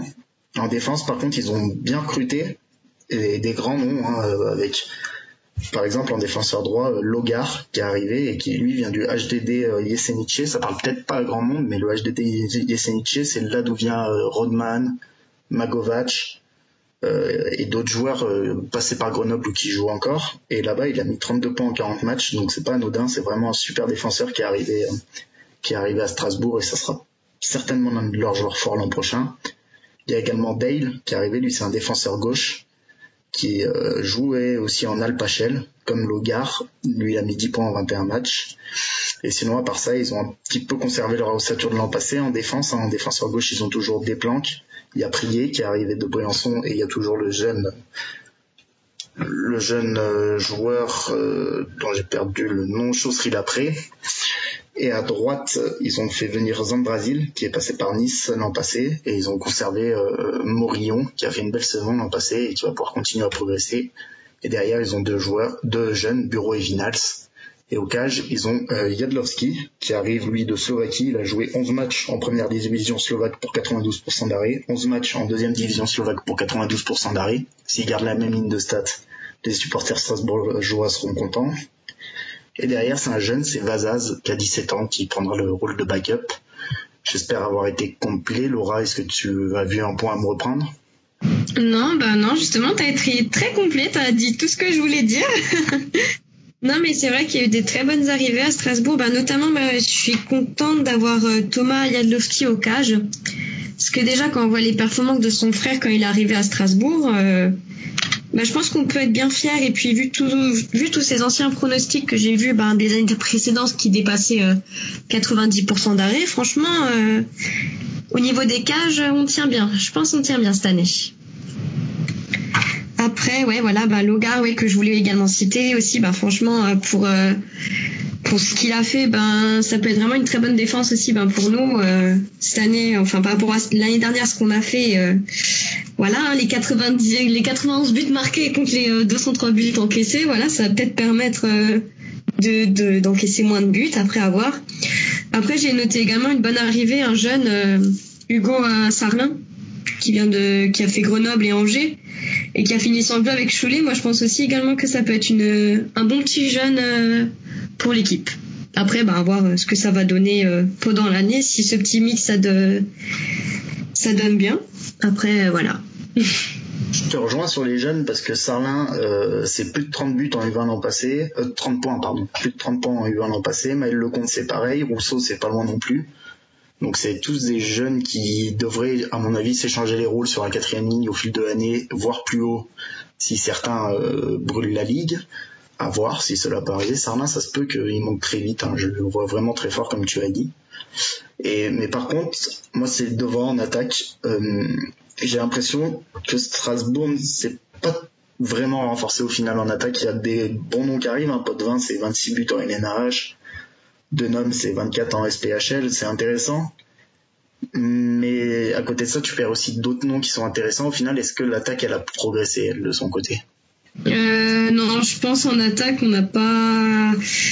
Après, c'est franchement, enfin, je vois de mon point de vue, c'est dur à dire parce que je n'ai vu aucun match de préparation encore. Je vois juste les statistiques et j'ai vu des vidéos bah, des autres joueurs euh, avant. Après, je pense qu'on ne peut pas faire pire que ce qu'on a fait, notamment gagner que 4 matchs en une saison régulière. Je pense qu'on peut pas faire pire. Après, ben, je pense que ça va être la cohésion d'équipe aussi qui va être importante parce que ben, dans une équipe, euh, il n'y a pas qu'un seul joueur qui peut, qui peut se démarquer par rapport aux autres. Donc, euh, cette année, ben, la cohésion sera là ou non. Et je pense que ça va être ça cette année qui va être euh, le plus important à Strasbourg, ça va être vraiment la cohésion d'équipe. Après, ben ouais, on va voir pendant l'année. Euh, Je trouve que c'est dommage, on a perdu des bons joueurs, ben, comme euh, Sébastien Trudeau, Roupé Nikila, Valérien Mathieu également, on l'a perdu lui aussi. C'est vrai que c'est un excellent jeune. Ben, justement, je pensais à lui quand je parlais euh, d'Hugo Sarlin. Je pense que ça va être, euh, enfin, je pense que ouais, ça va être le même, euh, la même évolution euh, qu'a connu euh, Valérien Mathieu à Strasbourg. Donc après, ben ouais, franchement, à voir pendant l'année. Là, là-dessus, je pense qu'elle s'est pas renforcée, mais peut-être que que ouais, les arrivées vont peut-être permettre ben, qu'il y a une nouvelle, un renouveau à Strasbourg. Comme dit, ouais, c'est dur de parler quand on n'a pas vu les joueurs jouer. Après, ben, on verra comment ça va se passer pendant l'année. Après, j'ai pas vu énormément de matchs de Strasbourg l'an passé. Hein. Je pense que la plupart des fans de Magnus n'ont vu que les matchs de leur équipe face à Strasbourg. Mais euh, moi, ce qui m'avait marqué, c'est qu'il y avait du mal, les défenseurs avaient du mal à relancer, à trouver les attaquants proprement et compagnie. Et c'est là-dessus, pour reprendre un terme que les anglophones utilisent dans leur preview à chaque fois, s'il y avait un facteur X euh, dans cette équipe, ça serait vraiment l'arrivée de Logar. Si lui, il peut permettre aux attaquants de, de partir lancer et de pas commencer par les devoir batailler le long de la rampe pour sortir une rondelle pour après pouvoir espérer aller créer une action en face si la relance peut déjà être plus propre et les Logar, les Dale qui arrivent et les progressions de De Planck ou de Morillon, je pense vont dans ce sens-là, c'est peut-être ça qui peut sauver Strasbourg au final. Tu me dis si je me trompe sur euh, l'aspect relance de Strasbourg l'an passé. Non, non, je suis totalement d'accord avec toi. C'est vrai que l'année dernière, on était vraiment, ben, la défense n'était, c'était compliqué, ouais, mais ouais, cette année, ouais, je pense vraiment que Logar, Dale, puis après aussi l'arrivée de nouveaux, de nouveaux attaquants comme euh, bah, le retour de David euh, Fritz. Je pense aussi ça, ça va permettre, ben, ouais, de peut-être moins se prendre de buts, d'être moins sur la défensive et d'être plus en attaque justement. Les autres, vous, euh, il y a beaucoup de joueurs qui sont passés euh, par beaucoup de clubs, hein, Chapuis, euh, Chabert, Fouilléric qui est à Chamonix et compagnie. Vous en pensez quoi de cette équipe de Strasbourg, de ce mercato, de votre œil extérieur? Moi, je trouve que l'équipe de Strasbourg est quand même très très jeune. il y a beaucoup beaucoup de, juniors ou de, de jeunes joueurs, donc pour pour rivaliser, on va dire, avec les autres euh, teams du championnat, ça me paraît peut-être un petit peu juste au niveau de justement de ce manque d'expérience et de cette euh, grande jeunesse, on va dire. Après, euh, je trouve que la, défense me semble bien meilleure que celle de l'an passé. Et donc, ça peut être une bonne, une bonne chose justement pour pour euh, s'éviter la, grosse déconvenue et pour se sauver euh, cette année en fait. Pierre, à ton tour, est-ce que tu as quelque chose à rajouter sur Strasbourg? Oui, alors il y a hum, c'est vrai qu'ils ont vécu une saison plus que plus que difficile. Euh, il faut pas oublier que cette année la donne a changé hein, au niveau des, des, de la poule de maintien, avec les points qui vont être conservés, euh, les points de la saison régulière qui vont être conservés et non plus euh, les points pris avec les, les concurrents directs. Donc euh, on va moins sortir les calculettes et je pense qu'on va plus jouer pendant la saison plutôt que de calculer sur ce qui pourra arriver en poule de maintien. Oui, Logan clairement, euh, Radek Dale également que je vois euh, euh, que je vois pas mal, qui a eu des bonnes bonnes expériences avec euh, Kozice également, qui est une très belle très belle équipe. Donc s'ils s'enferment moins dans leur dans leur défense et qu'ils arrive à se libérer pour amener le, le, palais à l'avant, euh, ça va aller beaucoup mieux. Ça va aller beaucoup mieux, c'est certain. Euh, c'est vrai que c'est une équipe jeune, c'est la deuxième équipe la plus jeune de la de, la ligue. Euh, je crois que c'est Gapin d'ailleurs la plus jeune d'ailleurs. Et donc oui, ils misent sur la jeunesse. De toute façon, ils s'en sont pas cachés, l'ont dit clairement. ils font avec leur budget aussi, hein, il faut il faut le dire. Hein, ils font ils font avec leur budget. C'est je crois le plus le plus petit budget de la Magnus, hein, donc ils font avec. En attaque, euh, voilà, je vois pas forcément de choses qui me euh, qui me font penser à, un attaquant plus qu'un autre. Ça va être un petit peu euh, kiff kiff avec l'année passée, mais mais voilà, comme tu disais, Mathieu, si je me demande si Logar et Dale vont être alignés alignés ensemble, je sais pas. Je crois qu'il y en a un qui est droitier, mais Dale, je me souviens plus.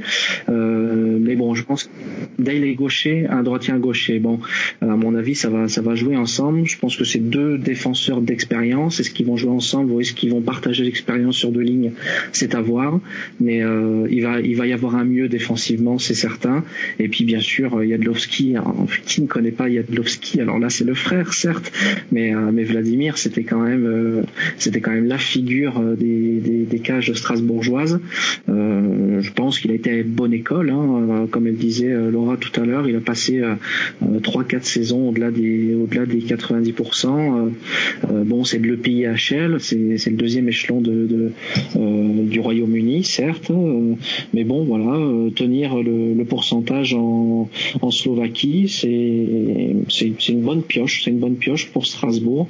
pour leur backup, je connais pas du tout Adrien Vazaz, vraiment, je, je, je sais pas, du tout ce qu'il vaut, donc je pourrais pas me prononcer là-dessus. Mais bon, si Yadlovski progresse encore et que euh, leurs quelques défenseurs d'expérience euh, arrivent à, mettre un peu d'ordre là-dedans, on, va les voir se battre pour, euh, pour une 9 dixième place plutôt que survivre en bas de tableau.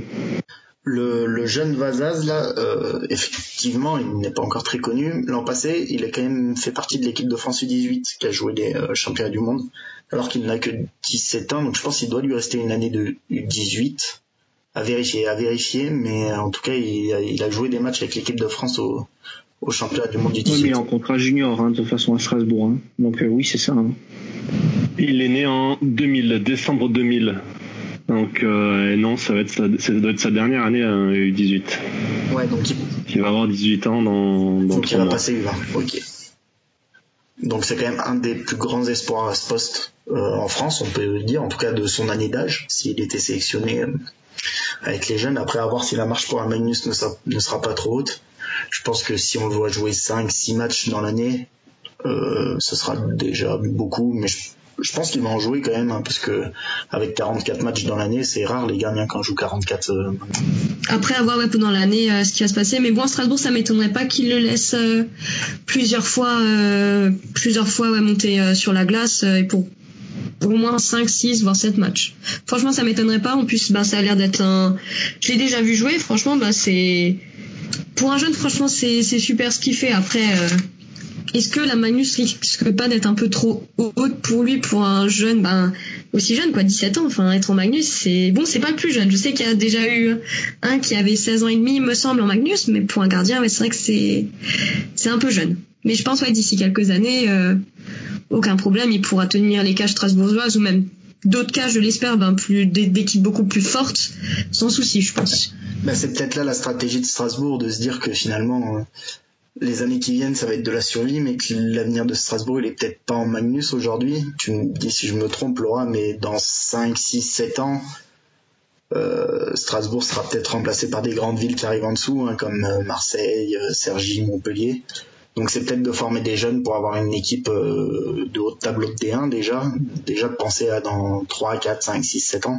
Bah après je sais pas s'il voit aussi loin parce que bah, on a toujours Daniel Bourdage qui est, qui est derrière les bancs. Je sais pas si lui reste encore longtemps ou pas. Franchement, bah ça fait déjà, je crois, c'est la 28e saison, je crois qu'il est à Strasbourg. Donc est-ce qu'il va passer les 30 Peut-être. Mathieu, tu disais que c'était, euh, mais ouais, c'était combien un cycle, un cycle dans le hockey français? Parce que là, 28. Normalement, c'est 3 ans. Hein, ça fait 10 cycles, 10 cycles de 3 ans pour euh, Bourdage.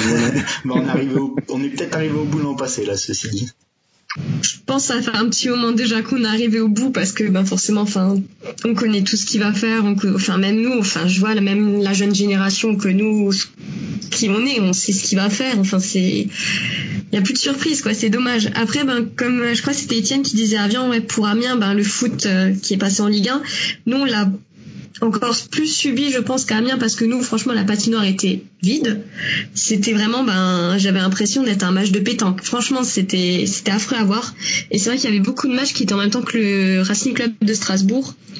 Et là, pareil aussi, le budget a fait que, ben, nous, on a, on s'est fait, euh, comment dire, ben, on s'est fait supprimer un petit peu de budget de la part de la ville de Strasbourg ben, pour euh, rénover ben, le, le, stade de la Méno, pour rénover le, le stade euh, qui accueille également euh, le basket. Enfin, on a eu plein de problèmes l'année dernière qui ont fait que cette année, ben, ça va pas être non plus la joie de vivre. Mais bon, après, sincèrement, moi, je les voyais plus en D1 que Ligue Magnus parce que je pense que ça aurait fait du bien. ben, voilà, est-ce que c'est nul d'être d'être dans la plus haute d'être en Ligue Magnus et de terminer dernier, c'est mieux de pouvoir un peu bah, jouer, avoir du challenge en D1 plutôt que d'être bon dernier euh, en Magnus. Après, je sais pas vous ce que vous en pensez, mais moi, enfin en tant que spectatrice, je dirais plus supportrice parce que cette année j'ai plus fait euh, du bénévolat à Strasbourg qu'autre chose. Mais c'est vrai que je les voyais vraiment en D1 et je me suis dit que c'était même euh, plutôt une bonne nouvelle d'être descendu et de dire bah voilà maintenant on recommence, on a une nouvelle, euh, on a une nouvelle division, c'est le moment de, de renaître en quelque sorte et peut-être de mieux jouer en D1. Mais là bon finalement on est en Magnus. Tant mieux, tant pis, je sais pas. Mais bon, on verra ce que ça va se passer cette année avec le budget, parce que c'est vrai que cette année, on est vraiment le plus petit budget et ça va être ric je pense. Le point positif, c'est d'avoir pu attirer des jeunes et garder des jeunes comme Chapuis, Lecomte, Sarlin ou Chabert. Si jamais vous descendez euh, maintenant euh, à l'échelon en dessous, vous pouvez espérer les garder.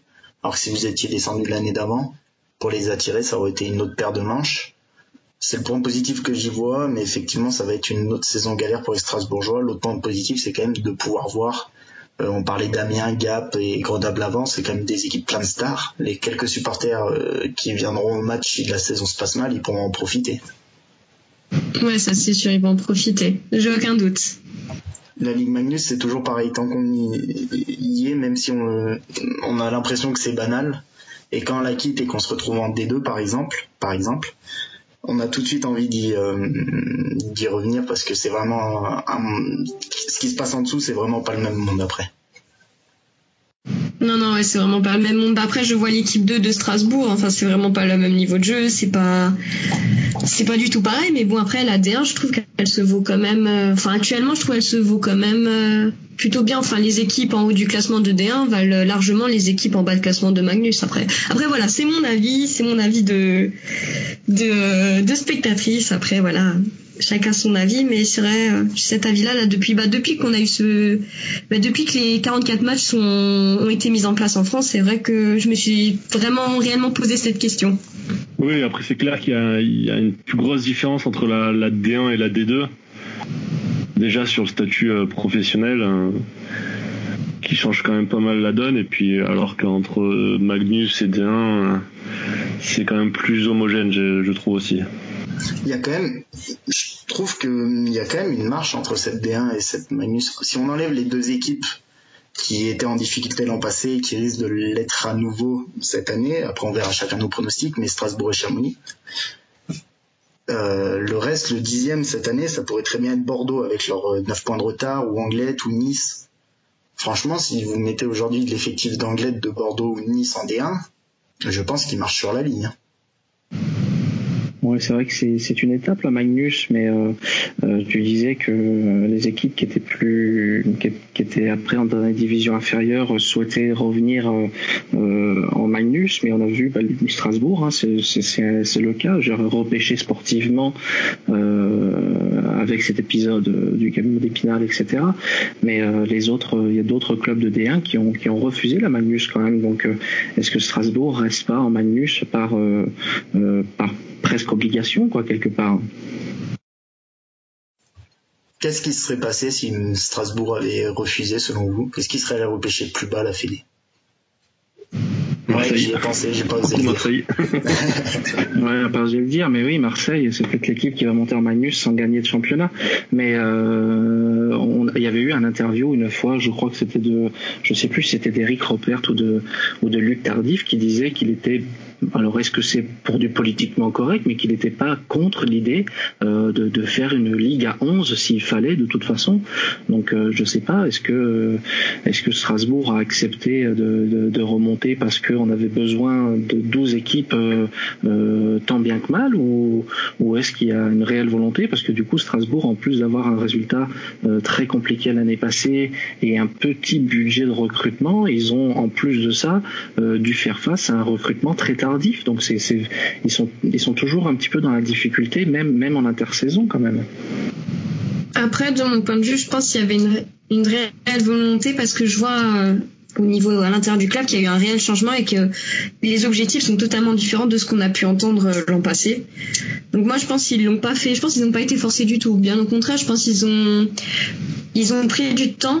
Ils ont pesé le pour et contre et je pense qu'ils ont dit oui. Bah parce que parce que voilà, je pense qu'ils ont vraiment d'autres objectifs en tête, notamment bah, passer peut-être les playoffs, peut-être en pile à la à la huitième place. Donc après. Euh, après non, je pense pas que ça a été une obligation parce que je sais pas, je crois qu'ils sont descendus jusqu'à jusqu'à Nantes, je crois, pour demander. Mais non, je pense pas qu'il y ait une obligation. Et euh, j'avais déjà entendu aussi parler de, de faire une Magnus à 11. Enfin, moi, ça m'aurait pas choqué autant autant que cela. Je pense même ça aurait été moi enfin je pensais vraiment que ça allait être comme ça mais ouais Strasbourg a vraiment réfléchi et a mis du temps à donner sa réponse. Donc euh, non je pense pas que ça a été euh, une décision euh, qui a été prise le comment on dit déjà le couteau sous la gorge. Pierre tu parlais des équipes qui refusaient Laura aussi? Je pense que c'est des équipes qui pouvaient pas monter dans tous les cas. Hein. Le maire de Brest, il l'a dit, ils n'avaient pas les moyens. En dessous, ça m'étonnerait qu'ils avaient les moyens non plus. Je pense que quand on peut monter en Magnus et qu'on nous le propose, je suis pas sûr qu'on beaucoup d'équipes refuseraient cette offre parce que c'est quand même une exposition pour le club qui qu'on peut pas trouver ailleurs en D1 entre la D1 et la Magnus euh, c'est un monde à part il y a qu'à voir la couverture des médias d'ailleurs que ce soit des médias spécialisés dans le hockey ou dans les médias locaux hein pour un euh, je vois LSD pour un article sur Villars, il y en a trois ou quatre sur euh, Grenoble. Bon là on parle de D2 et de Magnus, mais je pense que c'est à peu près pareil euh, pour vous dans les Hautes-Alpes entre Briançon et Gap. oui, oui, c'est à peu près ça. Oui. c'est à peu près ça. De toute façon, c'est pour ça que je pense que j'étais un des premiers avis euh, qu'une entente se fasse entre Briançon et Gap pour les prêts de joueurs, euh, même s'il y en a certains qui pensent que ça va que dans un sens, j'en suis pas certain du tout. Mais euh, c'est de toute façon c'est le meilleur système de, fonctionnement. Alors euh, je crois que Claude Devez pour Briançon avait annoncé qu'il voulait vraiment essayer de regagner la Magnus. Est-ce que c'est bon pour le département? Est-ce que c'est bon pour les deux clubs? Je sais pas. Hein. Il faut vraiment être interne au club plus que nous hein, pour pour décider de ça. Je pense que le système Magnus et plus D1 dans, le même département, la même région, c'est une bonne chose. Et à terme, hein, on parlait de Marseille, euh, voire Montpellier, etc. Euh, on sait ce qui nous prend au bout du nez, on sait, ce qui arrive. À un moment donné, les grandes villes vont, grimper et, je pense que quand les grandes villes auront fait leur bout de chemin et seront montées en Magnus, on va, on va vite parler d'une ligue fermée, hein, tout simplement. Tu penses que ça va arriver à, ce, niveau-là carrément une ligue fermée avec que des que des grandes villes qu'avec des Bordeaux, Lyon, Marseille, euh, oui, c'est possible. Oui, c'est possible. Est-ce que c'est une volonté? J'en sais rien. Euh, Est-ce que c'est possible? Oui, je me demande. Je me demande même si c'est pas si c'est pas forcément une meilleure chose hein, pour la ligue que ce soit des clubs euh, qui ont des villes, des agglomérations qui sont plus à même d'amener du budget. Euh, voilà, une, euh, une ville comme Marseille peut très bien se permettre d'avoir du euh, du foot, du hockey et je ne sais quel autre sport euh, en élite. Je pense que ça leur poserait pas plus de problèmes que ça. Euh, donc euh, oui, je pense que quelque part c'est peut-être la vision des choses et ça va être, ça peut être une bonne chose pour la Magnus parce que qui dit des clubs avec des meilleurs budgets, on va peut-être avoir moins d'écart entre le premier et le douzième, euh, que ce soit euh, sur les joueurs, le recrutement, le staff, le budget, la masse salariale et fermer une ligue comme ça avec des villes euh, qui se qui se ressemblent, enfin qui se ressemblent financièrement, je parle. Hein, on va peut-être être plus compétitif, euh, peut-être attirer des joueurs euh, meilleurs et ne pas être qu'un tremplin pour euh, pour l'APSHL, le CHL ou je ne sais, le IHL ou, je ne sais quoi et, peut-être qu'on sera plus compétitif. De toute façon, tout, tout supporter du hockey dans, en France, si on se voile pas la face, ce qui est vraiment important, le bout du bout, c'est de c'est de, de, de faire progresser la Magnus en premier temps, faire progresser les Français de plus en plus et, et voilà, par, par effet de conséquence, euh, l'équipe de France, etc. C'est un autre débat, mais je pense que euh, amener les grandes villes euh, en Magnus, bon, il y aura peut-être des pots cassés, mais bon, ça peut être un plus, je pense. Et ça m'offre une, une, bonne transition pour, pour divaguer cinq minutes. On a vu cette semaine que la KHL s'intéresserait à mettre une, une équipe en France, ce qui était tes propos, Pierre, avec le manque de visibilité du hockey en France, du manque d'une grande équipe à, Paris euh, notamment. Est-ce que, pour en parler cinq minutes, qu'est-ce que vous pensez de cette rumeur, une équipe française qui participerait à la KHL Bon, moi, je pense que ça va pas être une équipe française, mais plus voir comme un système d'expansion, une franchise. Euh, oui, oui. De toute façon, euh, on l'a bien vu avec le Kunlun Star euh, en Chine, etc. Bon, la KHL, ça parle toujours beaucoup. Euh, il faut voir ce que ça va donner. oui, ce serait une bonne chose, même si on sait de toute façon que ce serait voilà un système de franchise. Je pense à un, club. Ça va pas être un club qu'on va propulser, que ce soit un club de Magnus ou je ne sais où qu'on va propulser. Ça va être plus une pure création Hein. Euh, moi, je le vois comme ça. En tout cas, si, toutefois ça se ferait, euh, et si ça doit se faire, tant mieux. Oui, tant mieux. Si jamais on a un représentant du drapeau tricolore en KHL, euh, ça, peut être que bénéfique. Hein. Je suis assez d'accord avec Pierre en tant que fan de hockey français, enfin en tant que fan de hockey, je trouve ça le fun qu'on puisse aller voir de la KHL à Paris. Après, pour le développement du hockey français, je sais, sais pas si ça va faire quelque chose parce que si on en arrive demain et qu'on dit on met une franchise de NHL à Paris, ce qui arrivera jamais évidemment, là oui, les gens vont y aller, vont dire ouais, c'est les USA, incroyable. Euh, maintenant, la KHL, en dehors des fans de hockey, euh, un fan de foot, il connaît pas la KHL. Faut que tu expliques d'où ça vient, qu'est-ce que c'est. Ah, la Russie, c'est un pays de hockey. Ah bon, ok. Euh, je sais pas si ça attire tant, tant que ça les non, les non adeptes du hockey. Bon, très bien. On a fait euh, le tour, un petit pronostic euh, pour cette euh, équipe strasbourgeoise. Laura, à toi l'honneur. moi, du coup, j'ai envie d'être un peu positive cette année. Je les verrais bien ouais, en huitième ou neuvième place.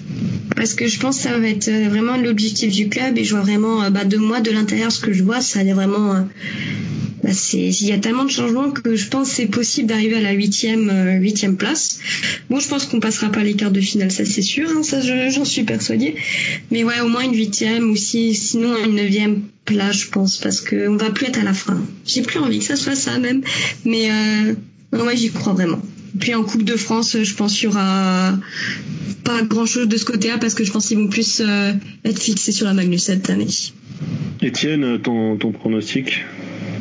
Ben moi, je suis un petit peu moins enthousiaste euh, que Laura là-dessus. Bon, je ne les vois pas derniers pour autant, mais je les vois pas mieux que 10 ou 11e. Après, euh, parce que quand même, il y a quelques équipes euh, qui se sont, enfin, toutes les équipes se sont aussi renforcées. Donc, même s'ils feront pas pire que l'an passé, ça me semble compliqué d'accrocher une des places en playoff. Après, euh, lutter avec euh, Chamonix, lutter éventuellement avec Mulhouse, avec Anglette, voire Bordeaux, vu qu'on sait pas trop comment ça va se passer avec leurs 9 points en moins, ça me semble éventuellement faisable, mais euh, faire mieux qu'une une neuvième, dixième place, j'y crois pas trop, non. Donc je les mettrais 10, 11e dans la saison régulière et rester aux alentours de la 11e, 10e place pour après la, la poule de maintien. En tout cas, le, maintien, je pense que ça va se faire. Après, euh, mieux, je ne pense pas, non. Je pense pas qu'ils iront chercher plus loin que qu'une place dans les 10 11e. Ce qui est déjà pas mal avec l'effectif euh, par rapport à la saison passée et, ça ferait quand même une belle progression, je pense, euh, pour cette équipe. Pierre, ton avis, toi, sur la, sur la question? Ouais, mon avis sur la question, je pense que vous prenez euh, du 8e au 12e de la saison passée, vous enlevez Épinal, vous mettez Anglette, et euh, à la limite, vous mixez entre 9 et 10, euh, enfin entre 8 et 10, hein, Mulhouse, Nice, Anglette, dans un sens ou dans l'ordre, et Chamonix, Strasbourg, je pense que ça, personnellement, je pense que ça va être plus compliqué pour Chamonix que pour Strasbourg, je peux me tromper. je dirais 11e pour Strasbourg, 12e Chamonix. Ouais, moi je suis plutôt d'accord avec toi Pierre parce que quand on regarde un peu le classement de l'an dernier, il y a quand même un 20 points entre Épinal et, Chamonix qui ont fait 10 et 11 et comme vous l'avez dit, toutes les équipes sont renforcées et je vois pas Chamonix et Strasbourg capables de, combler cet écart euh, d'un coup. Donc certes, il y aura peut-être pas 20 points d'écart entre, entre le 10 et le 11, mais je vois pas Chamonix et Strasbourg sortir des deux dernières places, moi, personnellement. Ouais, je vous rejoins. Moi aussi, je les vois 11e. Euh, je trouve qu'ils ont un peu gagné en homogénéité partout, mais franchement, euh, d'un point de vue talent pur, on est encore loin du 10e, du 9e, hein, qui seront Anglette, euh, Bordeaux, Nice, Mulhouse et toute cette clique, euh, je pense qu'il y a encore un gap. Après, si une des équipes, euh, une ou deux, voire trois équipes s'écroulent, Strasbourg pourrait peut-être récupérer des pots cassés sur l'expérience du coach, sur un effectif bien construit hein, quand même. Hein. C'est assez équilibré de partout. Mais franchement, sur une saison normale, entre guillemets, je les vois pas mieux qu'en 11e. Mais je les vois en 11e quand même, je les vois devant Chamonix.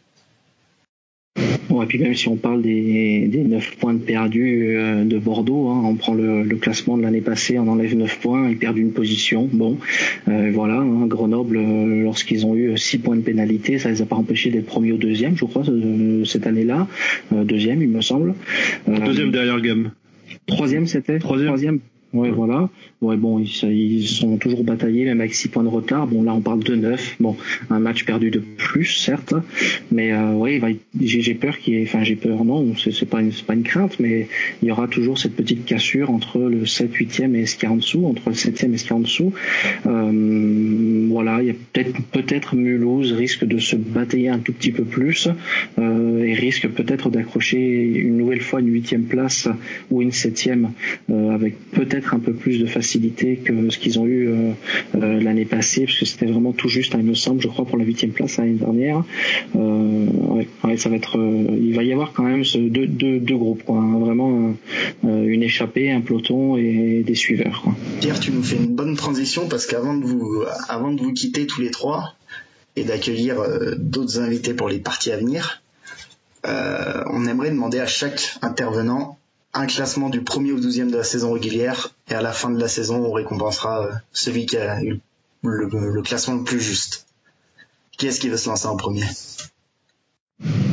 Moi je m'y mets si tu veux. Euh, allez, je vais commencer. Euh, Grenoble, je remets Grenoble premier. je vais mettre quand même Rouen deuxième, Amiens. Je vais mettre Gap quatrième. ensuite, Angers, Lyon, Bordeaux.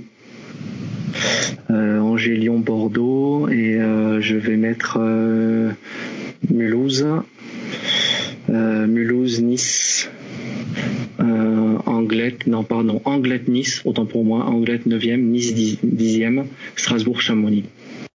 Étienne, peut-être à ton tour? Alors moi, donc premier Grenoble, ensuite Rouen, Amiens, euh, Angers, je les vois bien aussi euh, performer. Gap, euh, Bordeaux, Nice, Lyon, Mulhouse, Anglette, Chamonix et Strasbourg. Non, Strasbourg et Chamonix. Je crois que j'ai oublié personne. Non, ça fait 12. Ça fait 12, c'est bon. Donc, Strasbourg devant Chamonix, 12e. Ok, très bien. Laura, à toi de jouer. Alors, euh, moi, du coup, je vois Rouen en premier, suivi de Grenoble, Amiens. Euh, Gap en quatrième. Lyon-Angers, je pense qu'ils vont se, se battre pour la cinquième et sixième place. Je vois en septième Bordeaux. Huitième Mulhouse, neuvième Strasbourg. Et puis ensuite Nice, Anglais, Nice, Anglais, dixième, onzième et Chamon dernier. Voilà. Très bien. Et eh ben, je pense que euh, on n'a rien d'autre à rajouter, Mathieu. Non, nous on vous donnera notre euh, notre pronostic dans la troisième et dernière partie euh, des, de l'épisode de pré-saison. On peut voir en tout cas que sur le le quatuor de tête, on est à peu près tous d'accord, sauf peut-être pour la quatrième place. Et pareil pour les, les trois derniers, ça risque d'être assez joué. Donc, euh, ce qui va être vraiment être intéressant de voir cette année, ça va être vraiment le, le milieu de tableau. Je pense, comme, comme la saison dernière en soi. Ouais, avec peut-être un peu plus d'équipes à la lutte autour des playoffs. L'an passé, il n'y avait plus qu'une place pour trois à la fin. Voilà, c'est ça. Voilà, c'est ça. L'an passé, on, a, on voyait clairement trois groupes euh, distincts. Peut-être plus. Euh, Entre la cinquième et la dixième place, peut y avoir une grosse lutte pour les playoffs cette année. Ouais, ça va être intéressant. C'est une saison qui me paraît plus, moi, qui me, qui m'excite plus que celle de l'an passé. Hein. Je sais pas vous, mais. Idem. Bon, en tout cas, on est pressé qu'elle oh, ça oui. Elle est longue cette intersaison en France, oh, elle est très longue. Peut-être. Trop longue, trop longue. Allez, la première, euh, premier match de Magnus, c'est le 14 septembre, je crois, c'est ça? Non, Le 8, avant. Il y a, il y a une Le 8, journée avancée. Chamonix et Grenoble commencent en avance. le 8. Ce qui est très bizarre d'ailleurs. Donc ça sera ben, dans une semaine quand vous écouterez ce podcast qui devrait sortir vendredi normalement, si je fais bien les choses. Donc ça vous laisse une semaine pour vous préparer. Sachant qu'il y a la CHL aussi qui va, va pas tarder pour nos Ça, amis ça arrive vendredi. Ouais, ça va être Le, intéressant. Ça va être très le intéressant. podcast devrait sortir le jour même du début de la CHL. Bon ben en tout cas euh, merci à tous pour euh, Merci à vous. de votre participation. Ça fut euh, fort agréable ces deux heures en votre compagnie. J'espère que vous reviendrez euh, dans la saison quand on parlera de vos équipes respectives. On se sera hein.